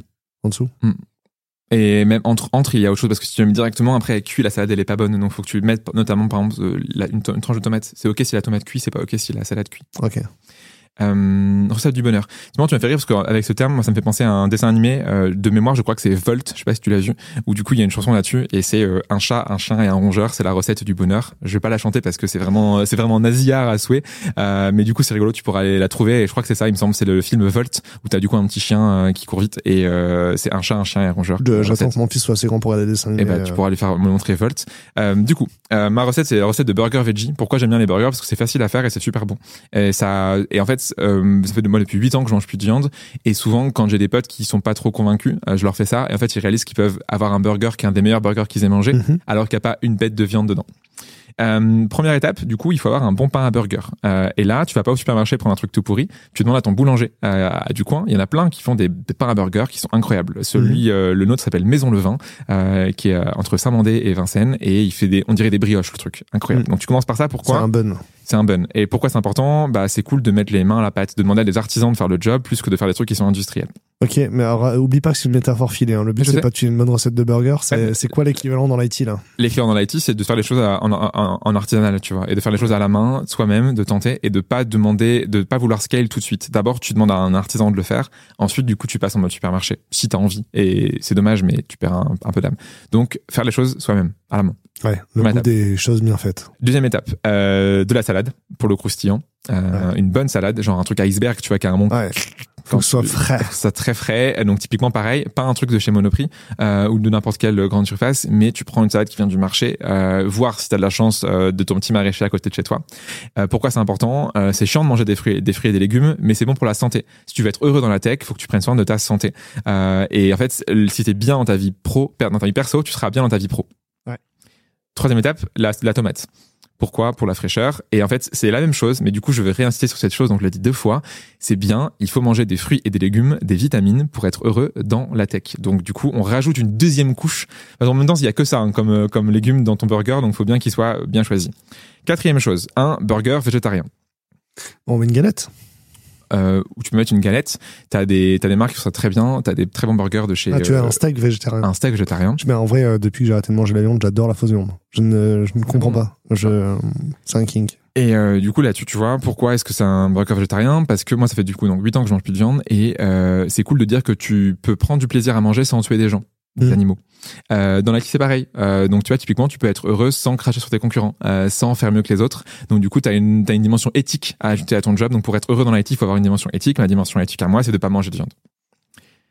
Autre étape, euh, du bon fromage. Le bon fromage, c'est quoi la métaphore filée? Euh, C'est euh, de euh, tenter des choses.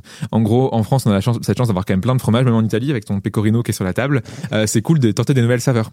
Et donc, quand tu, si tu veux être heureux dans l'IT, il faut que tu découvres des nouvelles choses. Faut que tu tentes des expériences. Et même si le maroilles, ça te fait pas envie, quand tu goûtes une vraie tarte maroilles, en plus on est à Lille, donc c'est la région, une bonne tarte maroilles qui est bien faite, c'est incroyable. Et les gens ont des préjugés sur ce fromage ailleurs que dans le nord de la France. Ah, ça pue, c'est dans bienvenue chez les ch'tis. Mais quand tu goûtes à une tarte au sucre ou à une tarte maroilles, tu comprends euh, l'avantage d'aller vivre dans le nord parce que du coup, c'est incroyable une tarte maroilles. Je sais pas si t'en as des, des bonnes à recommander à Lille. Moi, je connais pas assez Lille pour avoir ça, mais je connais un peu plus vers Cambrai. Sais, euh, Fantastique. c'est comme, le- c'est comme tout. La, la bonne, c'est celle qui est faite maison. Exactement. Avec une bonne pâte faite, faite à la main, plein de beurre et tout. Euh, autre Attends, ingrédient. alors, du coup, c'est Ouais. quoi le, parallèle avec la tech? Euh, de tenter des choses. Tenter nouvelles choses saveurs. Ah, yes. Être ouvert à une nouvelle expérience à chaque bouchée. Exactement. Et du coup, l'autre ingrédient, c'est un autre fromage. Pourquoi? Parce que du coup, souvent, on se dit, bah, j'ai trouvé la méthode dans l'IT, ça marche. Oui, mais non, ça se trouve, c'est encore mieux quand c'est combiné à autre chose. Et du coup, en permanence, essayer différentes choses. Et quand on pense avoir trouvé, en fait, on n'a pas trouvé, on a juste trouvé une des solutions qui fonctionne. Et donc, aller avec un deuxième fromage, avec une deuxième approche, trouver quelque chose qui fonctionne. Et en permanence, renouveler, du coup, son choix de fromage. Et c'est pas parce que, du coup, tu prends tout, enfin, c'est chiant de prendre les mêmes fromages au quotidien. Tu vois, là, le pecorino, c'est cool, on connaît, mais goûter des fromages, ah, c'est le queso qui s'appelle, euh, je crois, on, le fromage, fromage espagnol qui a la peau noire dont on parlait tout à l'heure. C'est le queso, je crois. Ou ça veut dire peut-être juste dire fromage queso en fait. N'importe quoi. Queso, ça veut clairement dire euh, fromage en espagnol. Quoi, mais je sais pas pourquoi on n'a pas parlé de fromage espagnol. Non. Euh, mais par contre, c'est vrai qu'en Espagne, j'ai un king, c'est d'aller chercher du queso tetia. Ok. Euh, c'est un fromage en forme de pointe. Oui, ça, euh, avec un, un, un, croûte noire. Hmm, non, il n'y a pas de croûte noire. Ok, bon bref, mais voilà. absolument inintéressant. Mais donc tenter des nouvelles expériences euh, pour la métaphore dans l'IT. Et il y a un dernier ingrédient avec les burgers, tu manges des oignons. Non, non, non. Oui, tu peux, je, tu peux. Des pickles. À côté du burger, il y a quoi? Ah, les frites. Des frites. Et les frites, c'est quoi? Euh, C'est parce qu'il faut toujours être bien accompagné. Euh, dans ta vie pro et ta vie perso. Euh, donc la métaphore tu l'as aussi. Euh, tu vois typiquement d'un point de vue perso, moi ça fait cinq ans que je suis avec ma copine et c'est la ma meilleure alliée à la fois d'un point de vue relation, mais surtout d'un point de vue aussi dans mon quotidien. Elle m'aide, c'est à la fois ma, ma, ma conjointe et c'est aussi ma meilleure amie et c'est aussi mon allié business parce que du coup elle me donne des conseils et donc trouver une personne qui dans ta vie perso va te motiver à toujours faire mieux et d'un point de vue pro, c'est pareil. Moi, j'ai cette chance aujourd'hui d'avoir trouvé Elise, euh, qui est du coup la meilleure associée que je pense que j'aurais jamais de ma vie entière. Euh, tu me dis, c'est pas bien de dire non, non, non, mais mais c'est vraiment quelqu'un qui me correspond à fond parce qu'on est méga complémentaires. C'est un peu le yin et le yang, tu vois. Euh, on se complète parfaitement et donc aujourd'hui, on a un business qui marche parce que tous les deux, on sait que euh, on, on, marche bien l'un et l'autre pour ça. Et donc quand tu, quand t'as la chance de trouver quelqu'un à titre perso et, pro, donc tes frites, euh, qui du coup te rendent heureux dans ta vie, ça marche bien. Voilà la recette du burger végétarien. On dit souvent euh, dans, les, dans, les, dans les éléments qui sont revenus sur le début du, depuis le début du podcast, il y a un, truc, c'est genre les, les, les, trois ou les cinq personnes avec qui tu bosses au, quotidien, c'est les personnes les plus importantes pour toi, tu vois. Mathieu Stéphanie, vous êtes la somme des cinq personnes que vous fréquentez au quotidien. mais, moi, en fait, j'écoute pas. Mais c'est la, c'est la, c'est la punchline, en fait, euh, inaugurale. C'est dans, le, dans le jingle, c'est euh, vous êtes c'est alors c'est pas lui qui a inventé la phrase, mais euh, vous êtes, je crois que c'est un truc du genre vous êtes la moyenne des cinq personnes avec lesquelles vous passez le plus de temps. Et en vrai, oui, c'est vrai que plus tu passes du temps avec quelqu'un, plus du coup tu t'es déformé par ces personnes-là. Et donc si tu choisis des gens qui sont ouais, mais ça c'est aussi un truc que disent les gens qui t'incitent à virer les gens toxiques de ta vie, non? Oui. Il y a des gens dans ton entourage qui te tirent vers le bas, faut les sortir. Bien, sûr. Mieux vaut être seul que mal accompagné. oh là là, l'eau ça mouille et le feu ça brûle. Allez hop. non mais en fait, dans, dans, dans, ce que disent les gens souvent, c'est pas forcément euh, fais attention à qui est avec toi, mais prends soin des gens qui sont avec toi, mm, parce qu'ils sont précieux. Effectivement, est-ce tu, en fait, euh, prends, tu vois, mais, moi je dis pas aux gens de virer les gens autour d'eux, quoi. Mais euh, c'est quoi la phrase? Elle dit un truc genre euh, le, le jardin est beau que là qu'à l'endroit où tu l'arroses, quoi. Alors là, tu me poses une colle. Moi, je, je, je connais pas tous les dictons dans la langue française. Non, mais en gros, l'idée c'est que euh, l'endroit où t'es bien, c'est l'endroit dont tu prends soin. Comme on fait son lit, on se couche. Tu fais une, une battle, c'est ça, d'anecdotes? Euh, Pierre qui roule la masse pas mousse À toi. Attends, je suis censé enchaîner là-dessus. Ouais. Mais attends, mais moi j'ai essayé de faire un point là. non, mais moi j'ai essayé. Si, voilà, un bœuf, un bœuf.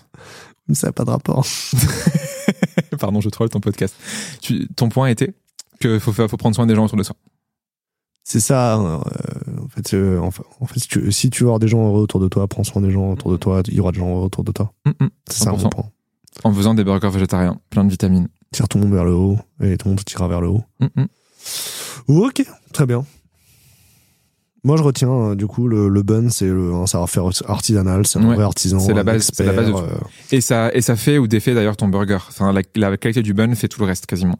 Euh, si vraiment tu arrives à faire un combo, et donc c'est assez l'avantage d'un burger, c'est que il faut que tu aies tout ça en même temps. Euh, si tu veux être heureux dans l'IT, si tu as une petite chose ou, ou, deux, ça marche pas. C'est l'ensemble du coup de tout ça qui marche, donc l'ensemble de tes relations pro et perso, de ton ta mentalité, ton mindset pour le, les, les, fans du franglais.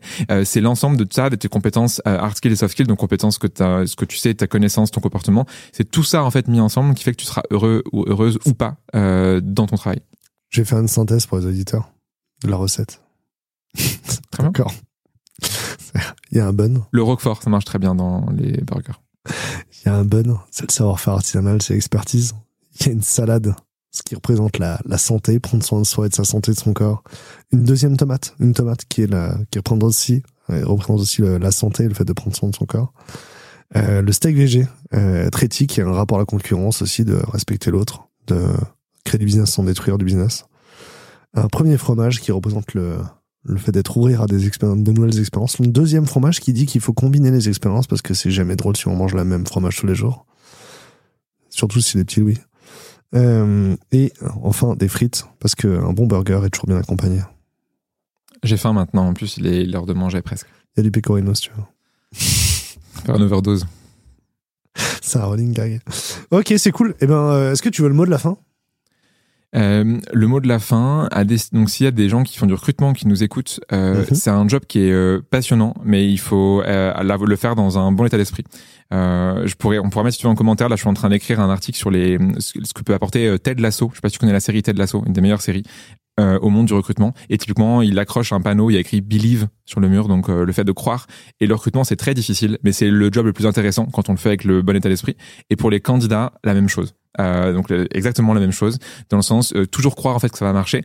Euh, c'est un peu l'effet où tu, sais, tu, tu, tu penses que tout va marcher si tu fais bien les choses mais se dire que c'est ok que ça arrivera et souvent les choses arrivent peut-être plus tard ou pas de la même manière ou pas quand on s'y attend mais il faut toujours être prêt à se dire que euh, on, on croit dans les choses qui vont se passer et avoir toujours toujours cette mentalité positive. Enfin tu vois moi je suis une personne à, à être tellement bisounours que je pense qu'un jour on va résoudre le changement climatique. Je pense qu'on n'aura pas Marine Le Pen en présidente. Tu vois genre je pense des choses qui sont positives et ça marche pas forcément. Des fois c'est l'inverse qui se passe. Mais si tu crois que les choses arrivent euh, au moins dans ta tête à toi le monde il est positif Clear sky, clear sky ahead.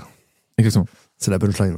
Ok, et super cool. believe c'est le, le mot de fin c'est believe Ouais, faut avoir la foi. Dieu m'a donné la foi Je l'ai, euh, je l'ai juste traduit en français, le Ted Lasso. Believe, c'est, hein, c'est juste avoir la foi. Cro- croire ouais. Croire. Ouais.